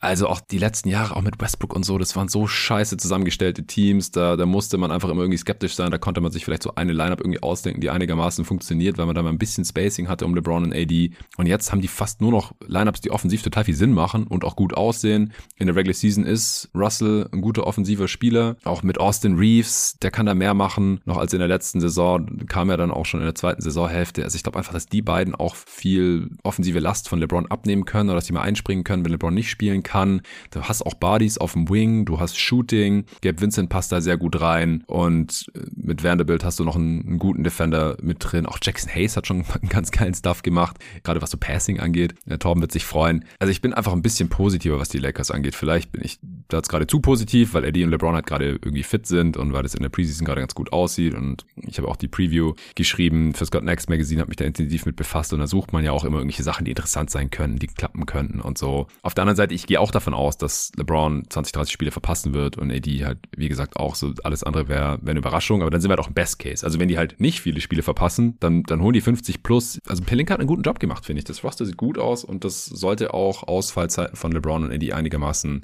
absorbieren können. Ich bin bei einem Net Rating von plus 2,8, genauso wie bei den Thunder und habe sie jetzt aber halt vor die Thunder und auch vor die Wolves geschoben. Aber wie gesagt, ist alles dasselbe Tier, da, da würde ich jetzt nicht groß dran rummachen wollen. Ich, ich bin da, wie gesagt, ganz leicht over, aber würde niemals drauf wetten. Dazu ist es äh, viel zu fragil. Und im Worst Case verpassen LeBron halt super viel, die halbe Saison oder sowas. Das ist leider jetzt, also es wäre eine katastrophale Verletzung, aber es ist bei diesen beiden Dudes halt auf jeden Fall im Bereich des Möglichen im Worst Case, deswegen rechne ich es damit ein. Und dann passt, und dann klappt halt der Rest nicht äh, so gut, wie, wie ich es im Mittel erwarte ohne die beiden. Und dann verlierst du mehr als du gewinnst, so wie es letzte Saison auch über weite Strecken der Fall war. Ich will jetzt auch nicht überbewerten, dass sie im März oder nach der Trade Deadline die beste Defense der Liga hatten oder irgendwie sowas. Aber ich glaube, dass dieses Team schon auf einem ordentlichen Level verteidigen kann und offensiv macht das einfach auch so viel mehr Sinn als die letzten Jahre. Finde ich ja. cool. Da stimme ich dir auch zu. Und auch hier nochmal, es sind halt 45 Siege, Platz 7 hat bei mir 46, Platz 6 46, Platz 5 47. Und vom Net-Rating sind die Lakers hier auf Platz 10 bei mir. Es ist alles so eng beieinander. Der Seed, ja, macht da gar nicht so super viel aus, denke ich. Also nicht drauf festnageln und jetzt irgendwie denken, ah, ich sehe die Lakers jetzt total skeptisch und denke, die Mavs, die kommen in die Conference Finals oder so. so Doch, du hast drei Siege weniger, du bist ein Hater. Ich bin Hater, so, okay, zwei, ja. zwei sind's nur. Zwei sogar nur? Zwei nur, ja. Nee, 45, ich habe 48, oder? Ach so, ich so, ja, ja genau, ich habe 45 und du 48? Ja. Ja, ich dachte, du meinst bei mir Lakers und, und Mavs. Ah. Da ah, sind ja, zwei. Unterschiede. Okay, ja, wir sollten auch unsere, unsere Rankings, glaube ich, noch irgendwo posten, sonst kommen ja. die Leute durcheinander. Ich frage Arthur mal, ob der vielleicht eine coole Grafik machen kann für Instagram und dann kann ich die auch auf Twitter posten und natürlich können wir auch einfach unsere Rankings screenshotten und im Supporter-Discord posten. Kein Ding. Ähm, jetzt fehlen nur noch meine Top 3. Bei dir ja, auch? Bei mir auch. Ich glaube, da werden wir uns wieder einig sein. Habe ich so ein Gefühl. Ja, was die Teams angeht, ja, Ausschlussverfahren und dann Reihenfolge. Genau, das meine ich. Also Reihenfolge glaube ich auch. Ja. ja. Mm, okay, Platz drei Memphis. Richtig, 49 Siege. Auch. Ja, da habe ich sogar zwei mehr gegeben als noch beim viel zu frühen Power Ranking. Da habe ich mich ein bisschen von, von Torben überzeugen lassen während der Preview. Ja. War öffentlich, konnte jeder hören. Lakers Preview übrigens mit Nico, konnte auch jeder hören. Also da bin ich, bin ich ziemlich over. Ich glaube einfach, dass die Betting Line hier auch unter der Suspendierung von, von Ja Morant leidet. Aber die Grizzlies sind einfach Overperformer und die werden auch wieder das Over holen. Die, die Spanne ist mit am kleinsten mit nur acht Siegen. Also Worst Case 46 ist sehr, sehr hoch, aber das Team ist tief genug und Taylor Jenkins ist als Coach einfach so gut, dass, dass ich nicht sehen kann, dass es viel schlechter wird. Und ähm, mit Ja wird, wird die Offense dann auch wieder gut. Bis dahin ein bisschen schwierig, deswegen halt unter 50 Siege diese Saison. Tyce Jones ist auch weg, der immer einen guten Job gemacht hatte. In Morants Abwesenheit, ich muss mal noch sehen, wie fit Marcus Smart da jetzt aussieht von Derrick Rose halte ich nichts mit großer Rolle in der Regular Season, was seit Jahren nicht mehr gesehen. Ich habe sie in der Defense auf Platz 3, aber knapp hinter Platz 2 nur und in der Offense auf Platz 18. Das ist insgesamt gar nicht so viel schlechter als die Offense in der letzten Saison, aber relativ gesehen fallen die da halt um sieben Plätze ab, weil ja, ich, ich finde es halt ein bisschen schwierig. Die Half-Court Creation ohne Jar. Da müssen dann Bane und Smart wahrscheinlich ein bisschen mehr machen und auch Triple J, als sie eigentlich sollten. Ja, genau. Also Jar wird natürlich offensiv fehlen in den ersten 25 Spielen, aber du hast ja schon gesagt, man hat halt definitiv diese Infrastruktur, um so einen Ausfall kompensieren zu können für 25 Spiele. Das Coaching ist top. Man hat diese Tiefe einfach und ich bin auch echt gespannt, wie dann eben Desmond Bain und Triple J vor allem damit klarkommen, offensiv mehr schultern zu müssen, ähm, solange Ja noch gesperrt ist. Ich habe sie auf Platz 16 im Offensivrating, also auch da sind wir nah beieinander. Ich glaube, in der Defense kann man halt einfach den Case machen, dass sie in den ersten 25 Spielen halt richtig krass sein werden, weil Ja ist eine Schwachstelle in der Defense und die hast du jetzt halt nicht mehr so richtig klar. David Gross wird da ein paar Minuten bekommen, ja. aber halt nicht so viele wie Ja Morant und dann spielen halt mhm. tendenziell bessere Verteidiger und die Defense, die ist ja sowieso schon immer ziemlich krass bei Memphis, weil sie halt ja. Triple J haben und drumherum noch gute Teamverteidiger. Vor allem, und ich habe sie in der Defense auf Platz eins. Ich glaube, dass Marcus Smart einen größeren Impact haben mhm. kann als Dylan Brooks. Dylan Brooks ist wahrscheinlich inzwischen der bessere Wingstopper, aber Marcus Smart ist mhm. immer noch der bessere ähm, Allround-Verteidiger. Ist einfach ein super intelligenter, ja, smarter mhm. Teamverteidiger, so Quarterback-mäßig in der Defense. Und deswegen, ja, Platz eins in Defense, Net Rating 4,1. Das reicht dann für das viertbeste Net Rating. Wären umgerechnet 50,6 Siege. Ich habe ihn jetzt 49 gegeben. Ja, keine Ahnung, vielleicht ist da in der Crunch-Time in den ersten 25 Spielen ein bisschen schwierig ohne Jar und man verliert ein, zwei knappe Spiele. Ja, also ich habe Netrating 3,5. Defense habe ich die Cavs und die Celtics drüber die Bucks und die Heat dann dahinter, aber da kommen wir später auch nochmal zu. Okay, dann sind wir uns bei Memphis einig.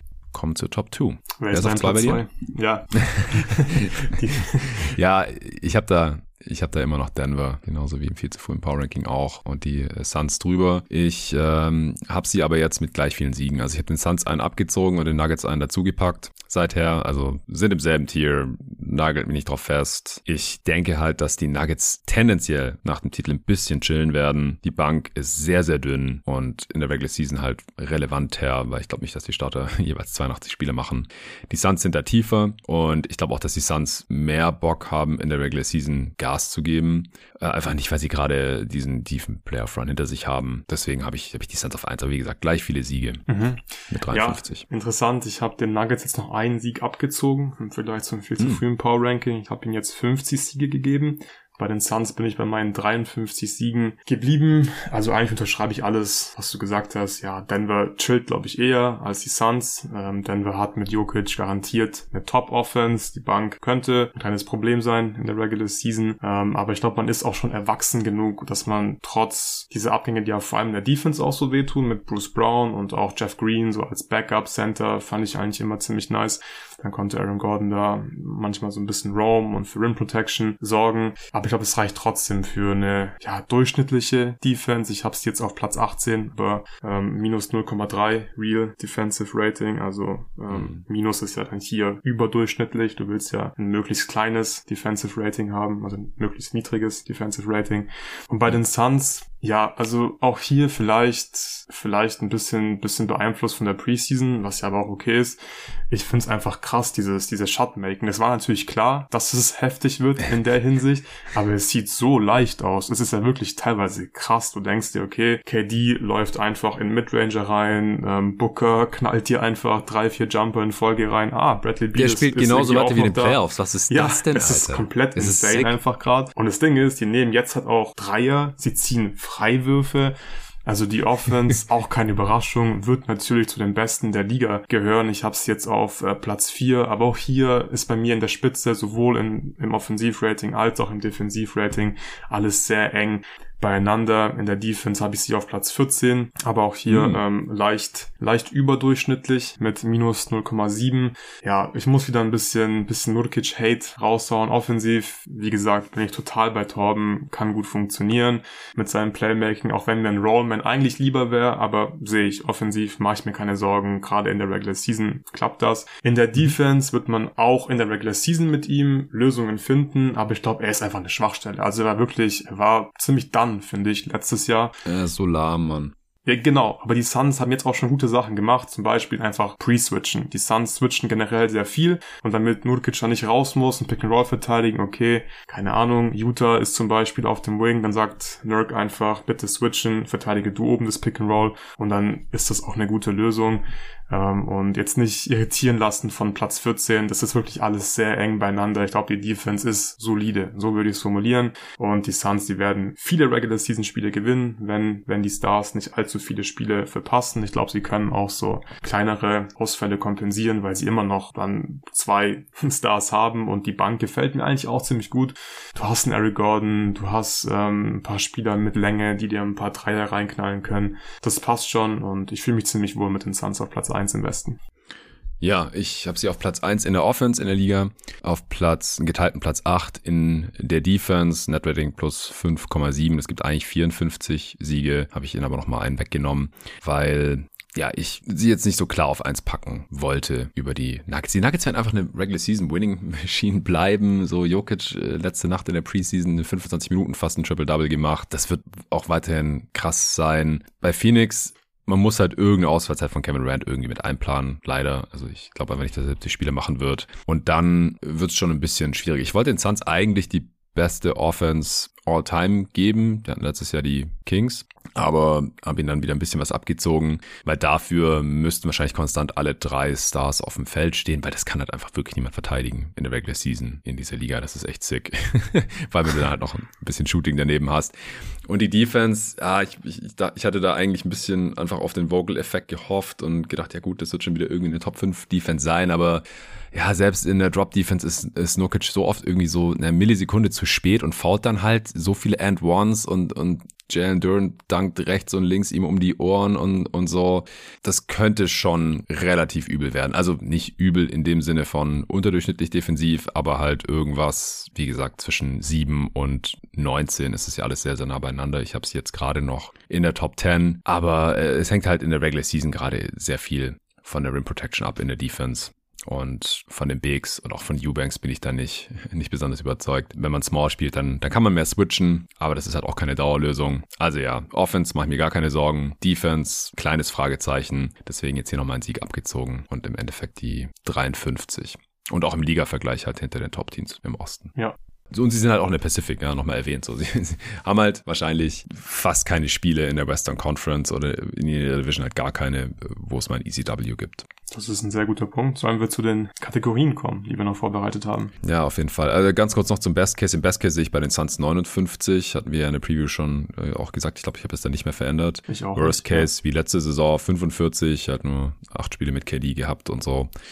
Denver habe ich bei 56, im Best Case, Worst Case 48. Das dürfte der höchste Worst Case der Liga, der höchste im Westen. Der höchste der Liga war im Osten. Bei den Top 3 Teams hatte ich auch so zwischen 48 und 50. Also das, das kann aber nicht besonders schief gehen, weil von einer schweren Jokic-Verletzung gehen wir nicht aus und der hat ja auch nie großartige Verletzungen.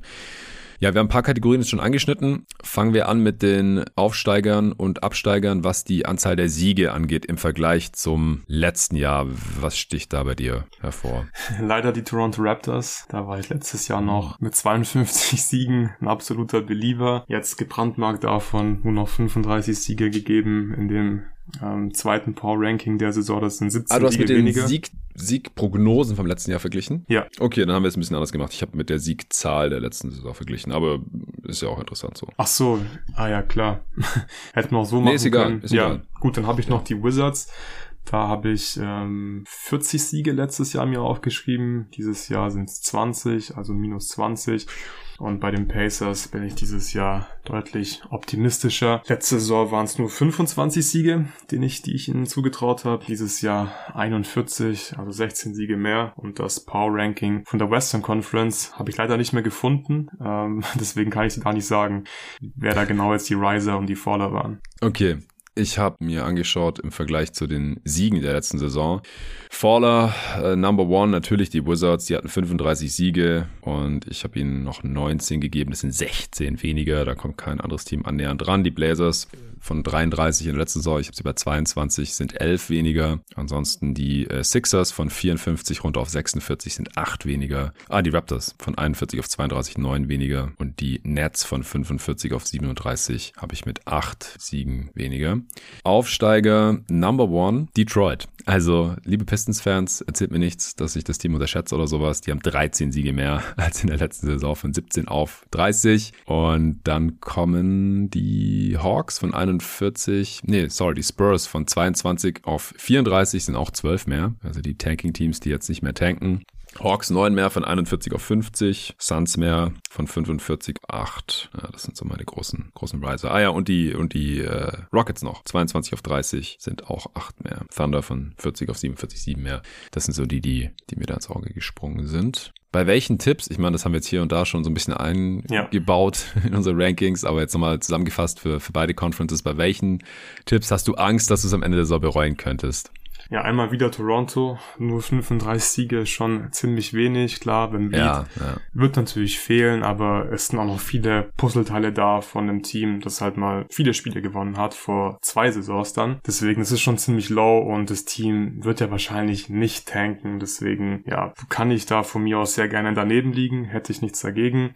Bei den Mavs haben wir jetzt auch schon mehrmals drauf angespielt, äh, 47 Siege, vielleicht auch ein bisschen viel und vor allem hört sich halt Platz 5 ein bisschen zu hoch an. Das ist jetzt mein Hottake gewesen, könnte ich aber sehr, sehr gut äh, bereuen, weil da kann schon einiges schiefgehen bei den Mavs. Minnesota, habe ich vorhin auch schon gesagt, nur 44, fühlt sich wenig an und ich möchte ihn eigentlich mehr geben und irgendwie traue ich ihn eigentlich auch mehr zu, aber trotzdem bin ich da einfach extrem vorsichtig bei den Timberwolves. Ich muss zuerst sehen über, über ein paar Spiele in der Regular Season, dass das Ganze gut funktioniert. Dann habe ich noch Clippers und Pelicans aufgeschrieben. Klar, da fehlt einfach das Vertrauen. Vom Talent her sind die viel besser mhm. als 42 oder 43 Siege. Aber da fehlt das Vertrauen, wie bei Murray und bei Harden anscheinend.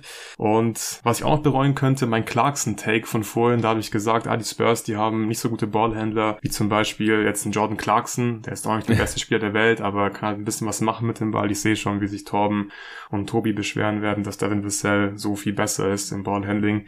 Deswegen nehme ich den Take einfach mal schon zurück, damit ich den irgendwie nicht bereuen muss dann in, in ein paar Wochen. Geil. Okay, ja, wir haben ein paar Überschneidungen, aber ich habe auch jetzt noch andere Teams mir aufgeschrieben, auf jeden Fall. Also Toronto ist klar, die können viel besser sein als 32 Siege, wenn es bei denen läuft. Wenn die eine krasse Defense spielen, offensiv irgendwie gut genug sind, dann machen die keine Trades, sondern machen vielleicht sogar einen Win-Now-Trade, ja. Dass der Pick, der an die Spurs geht, möglichst schlecht wird. Dann holen die 47 Siege oder was ich da im Best Case gesagt habe, das könnte dann richtig schlecht aussehen. Und vom Net-Rating ist es auch das Team, also da ist aber ein besseres Net-Rating bei mir rausgekommen als die Anzahl der Siege. Also ich habe den vier Siege underperformed oder sowas bei mir jetzt im Ranking. Ansonsten Orlando, die können einfach eine ausgeglichene Bilanz haben oder Best Case 42 Siege. Ich, ich sehe das total und dann äh, sehe ich auch dumm aus, dass ich sie nur bei 35 hatte und eben außerhalb vom Play-In. Atlanta äh, könnte mich mal wieder enttäuschen, dass einfach, dass sie einfach ein durchschnittliches Team bleiben. Auch jetzt mit einer vollen Saison Snyder und mit einem vielversprechenderen Roster halt nicht 50 Siege holen. Utah, ich bin gebranntes Kind, ich habe Angst vor Will Hardy, fertig. Und äh, bei den Wolves kann sein, dass ich einfach zu high bin und da irgendwie irrational noch mehr im, im Team und dieser Kombination sehe, als äh, letztlich da ist. Und noch Charlotte. Also, hey, vielleicht spielt Miles Bridges einfach. Ich habe keine Ahnung. Ich fände es eine mhm. Katastrophe, aber vielleicht geben die auch keinen Fick und die Liga macht auch nichts. Die sagen, ja, der war doch schon zehn Spiele suspendiert und äh, letzte Saison eh nicht gespielt und soll spielen. Und dann sind die halt gleich tiefer und offensiv besser und resilienter und dann macht Clifford wieder verrückte Sachen in der Defense. Die hatten ja echt im letzten Saisondrittel eine Top 8 8 Defense oder irgendwie sowas, habe ich gestern noch mal gesehen. Wird nicht mehr die gesamte Saison so laufen, aber dann haben sie irgendwie eine durchschnittliche, wie auch immer. Und dann, dann haben die vielleicht sogar eine ausgeglichene Bilanz oder sowas. Ich weiß es nicht. Dann äh, sehen meine, was habe ich denen gegeben? 27 Siege natürlich auch. Nee, 29 Siege natürlich auch ziemlich dumm aus. ja. Wahrscheinlich wird es ein ganz anderes Team sein, das äh, uns dumm aussehen das lässt. Das auf jeden Fall, das auf jeden Fall. Hot Seat. Hot Seat, genau. Wir, wir haben es schon angesprochen. Jason Kidd, du hast gesagt, der könnte nach sieben Spielen weg sein oder so. Viel heißer geht der eigentlich ja, nicht. Ja, also Kidd ist da auch für mich ganz klar der Number One-Kandidat, wenn es darum geht, seinen Job zu verlieren. Ich habe noch zwei weitere Kandidaten aufgeschrieben. Einmal Chris Finch, Uh, ich glaube, er ist kein schlechter Coach, aber auch hier in Minnesota, ich glaube, die müssten halt ähnlich wie die Mavs wirklich gewinnen dieses Jahr und wenn es halt nicht läuft, aus welchen Gründen auch immer, dann wird man halt wahrscheinlich, wenn man was Großes verändern möchte, nicht irgendwie einen riesen Trade machen und Towns nach 20 Spielen zu den Knicks traden, dann wird man halt einfach erstmal Chris Finch wahrscheinlich entlasten und versuchen, dass es mit dem neuen Coach besser läuft. Was hältst du von dem Take? Siehst du es oder eher nicht?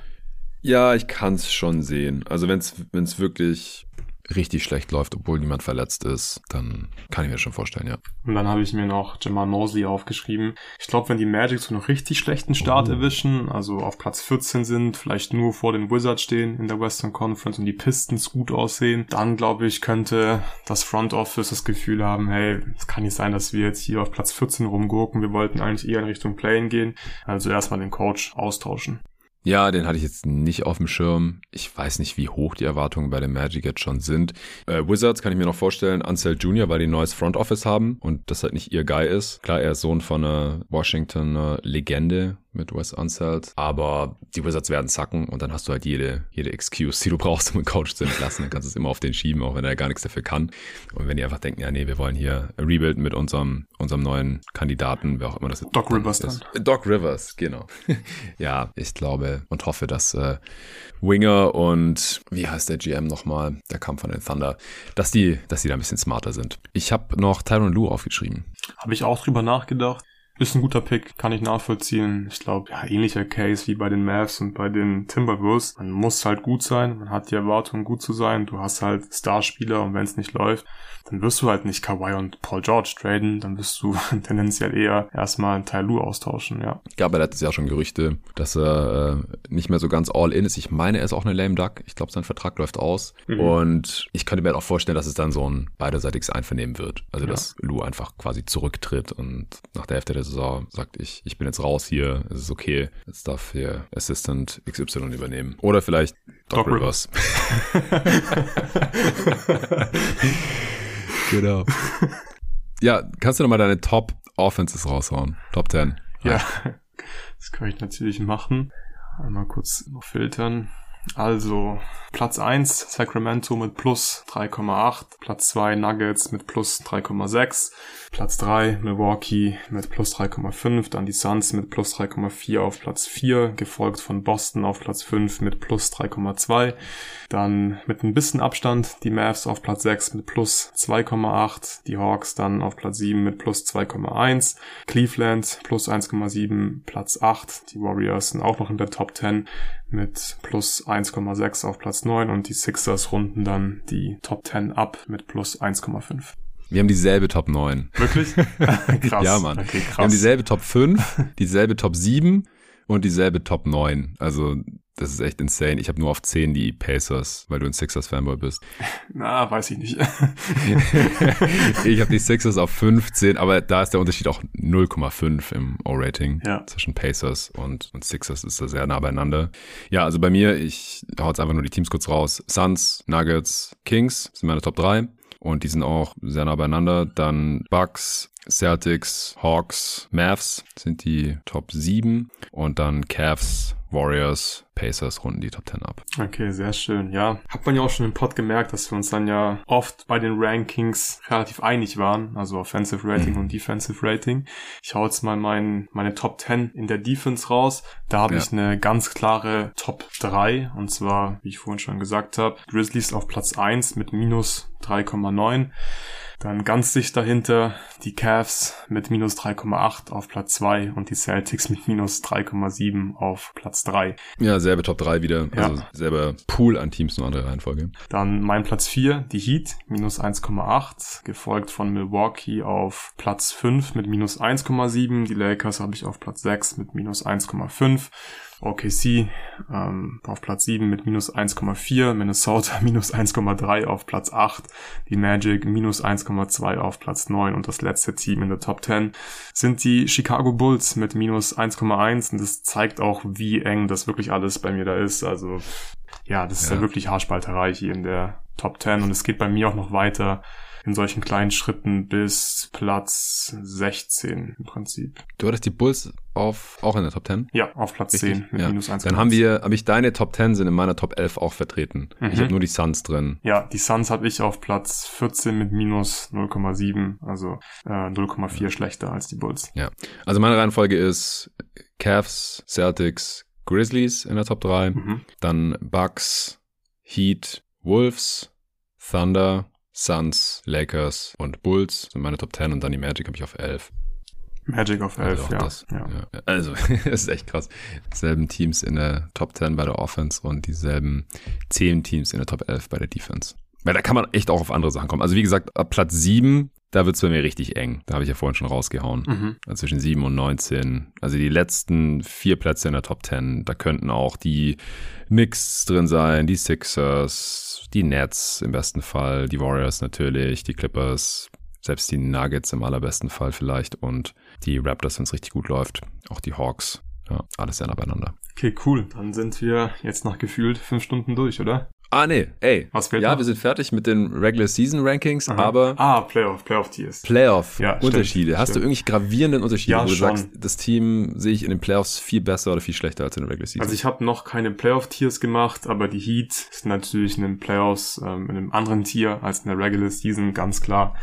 Haben sie uns in, in den letzten Jahren zu oft bewiesen. Das gleiche gilt auch für die Lakers. Da kann man halt immer noch den Case machen, ey, sie haben halt LeBron, sie haben AD, wenn sie in die Postseason kommen, die beiden fit sind. Das haben wir teilweise auch gesehen letztes Jahr. Wir sind in die Western Conference Finals gekommen. In den Playoffs sind sie gefährlicher als in der Regular Season. Playoffs sind ein Sprint, Regular Season ist ein Marathon und den Lakers liegt ein Sprint inzwischen deutlich, deutlich ähm, besser als so ein Marathon. Die Nuggets auch, du hast es vorhin ja auch schon gesagt, äh, die Nuggets, die chillen vielleicht ein bisschen jetzt in der Regular Season, weil sie halt Champ geworden sind. Ich glaube, die Nuggets gehören, was heißt ich glaube, die Nuggets gehören für mich ganz klar zu den Favoriten. Sie sind einfach amtierender Champion und ich hatte sie nur in Regular Season Tier 2. In dem Playoff Tier wären die natürlich in Tier 1. Die Warriors, ich bin ja, ich bin ja bekanntlich immer Believer, was die Warriors angeht in den Playoffs. Dabei bleibe ich auch. Ich glaube, das ist ein Matchup, das für viele Teams eklig ist und mich würde es einfach nicht überraschen, wenn die Warriors dann plötzlich wieder um den Titel mitspielen, ganz weit kommen in den Playoffs und ein Team habe ich niedriger. Also bei niedriger ist mir echt schwer gefallen, aber ein Team sticht da für mich raus und zwar die Cavs, weil wir haben es gesagt, im Eastern Conference Power Ranking Regular Season Winning Machine. In den Playoffs, ah, weiß ich nicht. Da müssen wir erstmal sehen, dass Evan Mobley im Short Roll zum Beispiel irgendwas machen kann und dass Donovan Mitchell und Garland halt auch funktionieren in den Playoffs, im Cavs Jersey zumindest. Da bin ich auch noch ein bisschen vorsichtig. Ja, den Cavs fehlt halt nach wie vor so ein undeniable Guy in den Playoffs. Ja. Brauchst halt normalerweise, der sehr Matchup-resilient da äh, für Offense sorgen kann, weil Garland und Mitchell sind kleine Guards und Mobley hat da bisher leider nicht viel gezeigt, aber der ist noch so jung. Ich traue es ihm zu. Ich, ich sehe aber, was du meinst. Aber äh, mit Arne habe ich ja in der Preview drüber gesprochen, konnte auch jeder hören, dass allein dadurch, dass jetzt diese Shooter da haben, es wird die Offense äh, gleich viel besser sein. Also ich, ich habe sie auch im dritten Tier für die Playoffs. Ich habe Playoff-Tiers gemacht. Sehr enttäuschend, dass du keine hast übrigens. Aber ich habe kein. Playoff-Ranking gemacht. Ja, ja. Also da müssen wir jetzt nochmal drüber reden, Luca, Ja. ob hier noch was wird mit uns. Ähm, ich habe ein bisschen kleinteiliger unterschieden. Ganz oben, ich habe die Bucks und die Celtics in ihrem eigenen Playoff-Tier. Einfach weil ich nach wie vor von Two-Way-Contendern immer noch mehr überzeugt bin als von eher offensivlastigen Contendern wie den Suns und auch den Nuggets. Nach wie vor, wo ich einfach ein bisschen Angst habe, was gewisse Matchups angeht in der Defense. Ja, die werden offensiv unstoppable sein und du musst nur mehr Punkte machen als der Gegner.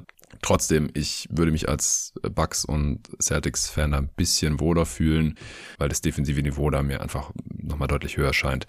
Deswegen Celtics und Bucks in einem Tier, dann direkt hinter Suns und Nuggets und dann habe ich ein großes Tier an Teams, wo ich sehen kann, wenn es gut läuft, dass die auch in die Finals kommen können. Die Lakers, die Warriors, die Clippers. Ich glaube, die könnten in die Finals kommen, aber ich glaube halt nicht, dass sie vier Runden fit bleiben können. Äh, die Cavs haben wir gerade besprochen und natürlich auch die Miami Heat. Also da erkennt man ja dann auch schon. Clippers und Heat sind in der Regular Season ziemlich skeptisch gewesen. Warriors und Lakers haben auch einfach altersbedingt, verletzungsbedingt da ihre Fragezeichen, aber ich habe sie trotzdem dann, was die Playoffs angeht, hier ziemlich weit oben. Aber ansonsten sollten auch die Top Regular Season Teams so ungefähr die Contender sein. Also Bucks, Celtics, Suns und Nuggets sind auch die Top Regular Season Teams bei mir. Wie gesagt, die Cavs dann halt aus genanntem Grund ein Tier weiter unten und dahinter dann, da würde es mich schon sehr wundern, wenn die Teams über ein Conference-Finale hinauskommen. Grizzlies, Hawks kommen dann da noch in einem Tier und dann halt Teams, wo wir das noch nie wirklich gesehen haben oder wo ich es mir mit dem aktuellen Team einfach nicht so wirklich vorstellen kann, dass die einen tiefen Playoff-Run haben in die Conference Finals oder sogar weiter. Die Wolves, Thunder, Kings, Pelicans, Mavs, Knicks, Sixers, Bulls und, und auch Raptors, so die, die können, also wenn halt die Bulls und Raptors, da gilt es natürlich erstmal oder auch die Mavs, wenn die in die Playoffs kommen, Pelicans, dann ist ja irgendwas schon mal gut gelaufen, ja. Also wenn die schon dort sind, so dann sind die wahrscheinlich fit und spielen eher Richtung Best Case und dann kann ich mir halt vorstellen, dass sie auch eine Runde gewinnen können, vielleicht, oder zumindest das Potenzial dazu haben. Vielleicht sollte ich da noch mal ein bisschen kleinteiliger unterscheiden und die, die Bulls und Raptors da zum Beispiel rausnehmen und danach die Teams dann. Ich denke, die können froh sein, wenn sie ein Play-in-Team sind und da vielleicht ein Spiel gewinnen. Vielleicht gewinnen sie zwei und kommen irgendwie noch in die erste Runde. So Pacers, Nets, Magic. Würde ich es nicht komplett ausschließen. Bei allen Teams dahinter, da glaube ich einfach nicht wirklich dran, dass sie überhaupt ein Playing Game machen werden. Spurs, Jazz, Rockets, Pistons und auch Hornets. Und bei den Blazers und auch Wizards würde ich es halt komplett ausschließen. Also bei den Wizards komplett, bei den Blazers, da müsste einfach wirklich alles perfekt laufen für sie selber und dann bei genug anderen Teams noch so viel schlecht, dass die irgendwie noch auf Platz 10 kommen. Kein Trade machen, natürlich absolut der Best Case. Den sehe ich bei den Wizards nicht, da würde ich nochmal minimal unterscheiden, aber ja, die würden dann auch nichts gewinnen, natürlich. Ja, Kyle Kuzmas Lander. Ja, genau. Okay, Mann, ich bin, ich bin so heiß auf die Saison. Ich bin so gespannt. Wir, wir werden das natürlich immer wieder abgleichen, wenn wir Power Ranking Updates machen. Ich denke so nach, ja, am Anfang der Saison tut sich ja so viel, da kann man vielleicht schon nach zwei, zwei Wochen das erste Power Ranking Update machen. Normalerweise gibt es eine Conference für Supporter und eine Conference öffentlich zu hören. Ich habe gedacht, ich hau jetzt nochmal beide öffentlich raus, habe auch Sponsoren dafür gefunden. Deswegen, ihr konntet das jetzt alles hören. Wenn ihr auch während der Saison alle paar Wochen, also wie gesagt, so alle zwei, drei, spätestens vier Wochen gibt es dann da Power Ranking Updates. Vielleicht können wir da auch einfach einen sehr regelmäßigen Rhythmus finden, dass ihr einfach wisst, okay, alle drei Wochen kommt am Dienstag oder so immer ein Power Ranking Update. Mal sehen. Wir wollen da sowieso ein bisschen mehr Regelmäßigkeit reinbringen, weil das jetzt mit einem kleinen festen Team auch einfach möglicher ist. Davor musste ich immer gucken, okay, wann können die Gäste, wann kann ich, kriegen wir das irgendwie hin? Und dann wurde doch wieder irgendwas verschoben oder abgesagt. Aber äh, Torben ist fest am Start, einmal die Woche. Der nimmt zwar nicht jede Woche auf, der macht auch noch andere Sachen. Aber Luca ist fest am Start und vor allem noch fester als vorher. Können wir schon mal verraten, oder? Ja, absolut.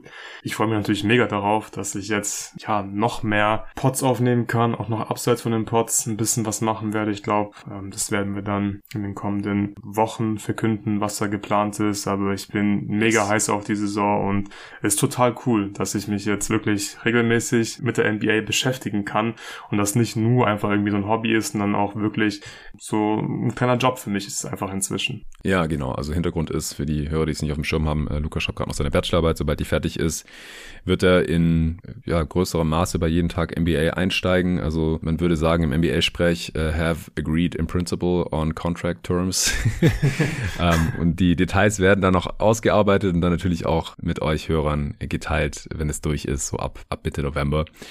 Ich freue mich mega drauf, Mann. Wir, wir werden da einiges machen können. Die NBA-Saison 2023, 2024 ist unvorhersehbar wie nie. Also gerade die Regular Season finde ich. Wir haben jetzt zwar hier immer unsere Cases gemacht, gemacht und hier äh, um ein, zwei, drei Plätze hin und her äh, diskutiert und argumentiert. Aber ganz ehrlich, es, es kann auch ganz anders kommen und da dürfte auch dann niemand verwundert sein. Und bitte geht da nicht zu hart mit unseren Prognosen hier ins Gericht. Ich hoffe, es war interessant für euch, spannend und unterhaltsam. Wenn ihr mehr davon haben wollt, wie gesagt, und zukünftig auch alle Power Ranking Updates hören wollt, überhaupt alle Pods, alle Previews, die wir hier auch immer wieder erwähnt haben, dann wie gesagt gerne supporten auf steadyako.com slash jeden Tag NBA. Den Link gibt es wie immer in der Beschreibung von auch diesem Podcast und äh, nur weil da schon schon einige Leute jetzt supporten seit vielen Jahren. Kann ich das hauptberuflich machen? Kann ich Luca jetzt übernehmen nach seinem Studium und nach dem Minijob, den er jetzt das letzte Jahr über äh, neben seinem Studium noch gemacht hat? Davor war er Praktikant für sechs Monate bei jeden Tag MBA gewesen. Das geht nur, weil, weil Leute halt für diesen Content bereit sind zu zahlen. Also wenn ihr diesen Content geil findet, wenn ihr es unterstützen wollt, helfen wollt, dass es auch noch viele Jahre geben kann, dass wir noch irgendwie wachsen können, dass wir vielleicht noch jemanden reinholen können oder dass einfach sowas wie jeden Tag MBA weiter existieren und wachsen kann, dann kommt gerne ins Team jeden Tag NBA auf Steady und ihr habt natürlich auch die Vorteile. Ihr könnt alle Folgen hören, ihr kommt in den Supporter-Discord rein. Mir schreiben immer wieder die Leute so, ja, ich weiß nicht, wie ich da reinkomme auf Steady. Die Supporter schreiben mir und ihr kommt genauso rein. Schreibt mir einfach auf Steady, da gibt es einen Chat, eine Direktnachricht heißt es, glaube ich. Schickt mir eine Direktnachricht auf Steady in eurem Account, wenn ihr Supporter seid. Ich würde gerne in den Discord reinkommen, dann schicke ich euch einen Link und dann seid ihr drin, genauso wie 450 andere bisher auch schon. Und dann äh, können wir uns alle ein bisschen über die NBA und auch andere Teile der Basketballkultur unterhalten. Danke fürs Zuhören. Danke an alle Supporter. Danke an alle, die Previews fleißig gehört haben im öffentlichen Feed, aber auch die für Supporter. Wenn ihr alle 30 gehört haben solltet, dann schreibt mir gerne. Finde ich immer interessant und freue mich drüber. In der nächsten Supporter-Folge gibt es den Pod zu den besten Wetten. Ich habe es ja hier und da schon angeschnitten, wo die Lines liegen, aber mit dem Tobi schaue ich mir auch jedes Jahr die Quoten auf diverse Awards an. Vielleicht auch Division-Sieger und solche Geschichten. und dann verteilen wir unsere virtuellen 100 Euro und schauen am Ende der Saison, was so dabei rauskommt. Ist auch immer eine sehr, sehr spaßige Sache. Wie gesagt, wir wollen niemanden zum Wetten animieren, aber es, es macht Spaß. Also, wenn ihr den Pod hören wollt, den gibt es am Montagabend irgendwann noch für Supporter. Also alles vor Saisonstart. Ich bin so froh. Ich habe es dieses Jahr geschafft, alle Previews und das Power Ranking so einigermaßen stressfrei vor Saisonstart rauszubringen. Die letzten Jahre war es oft so, dass irgendwie dann noch zwei Pods am Montag droppen mussten, noch zwei am Dienstag. Kann dann gar nicht mehr jeder alles hören, bevor es losgeht, Dienstagnacht in der Opening Night. Und äh, dann wird hier bei jeden Tag NBA bald alles gecovert, was so passiert, wenn die Saison läuft. Also danke euch und bis dahin.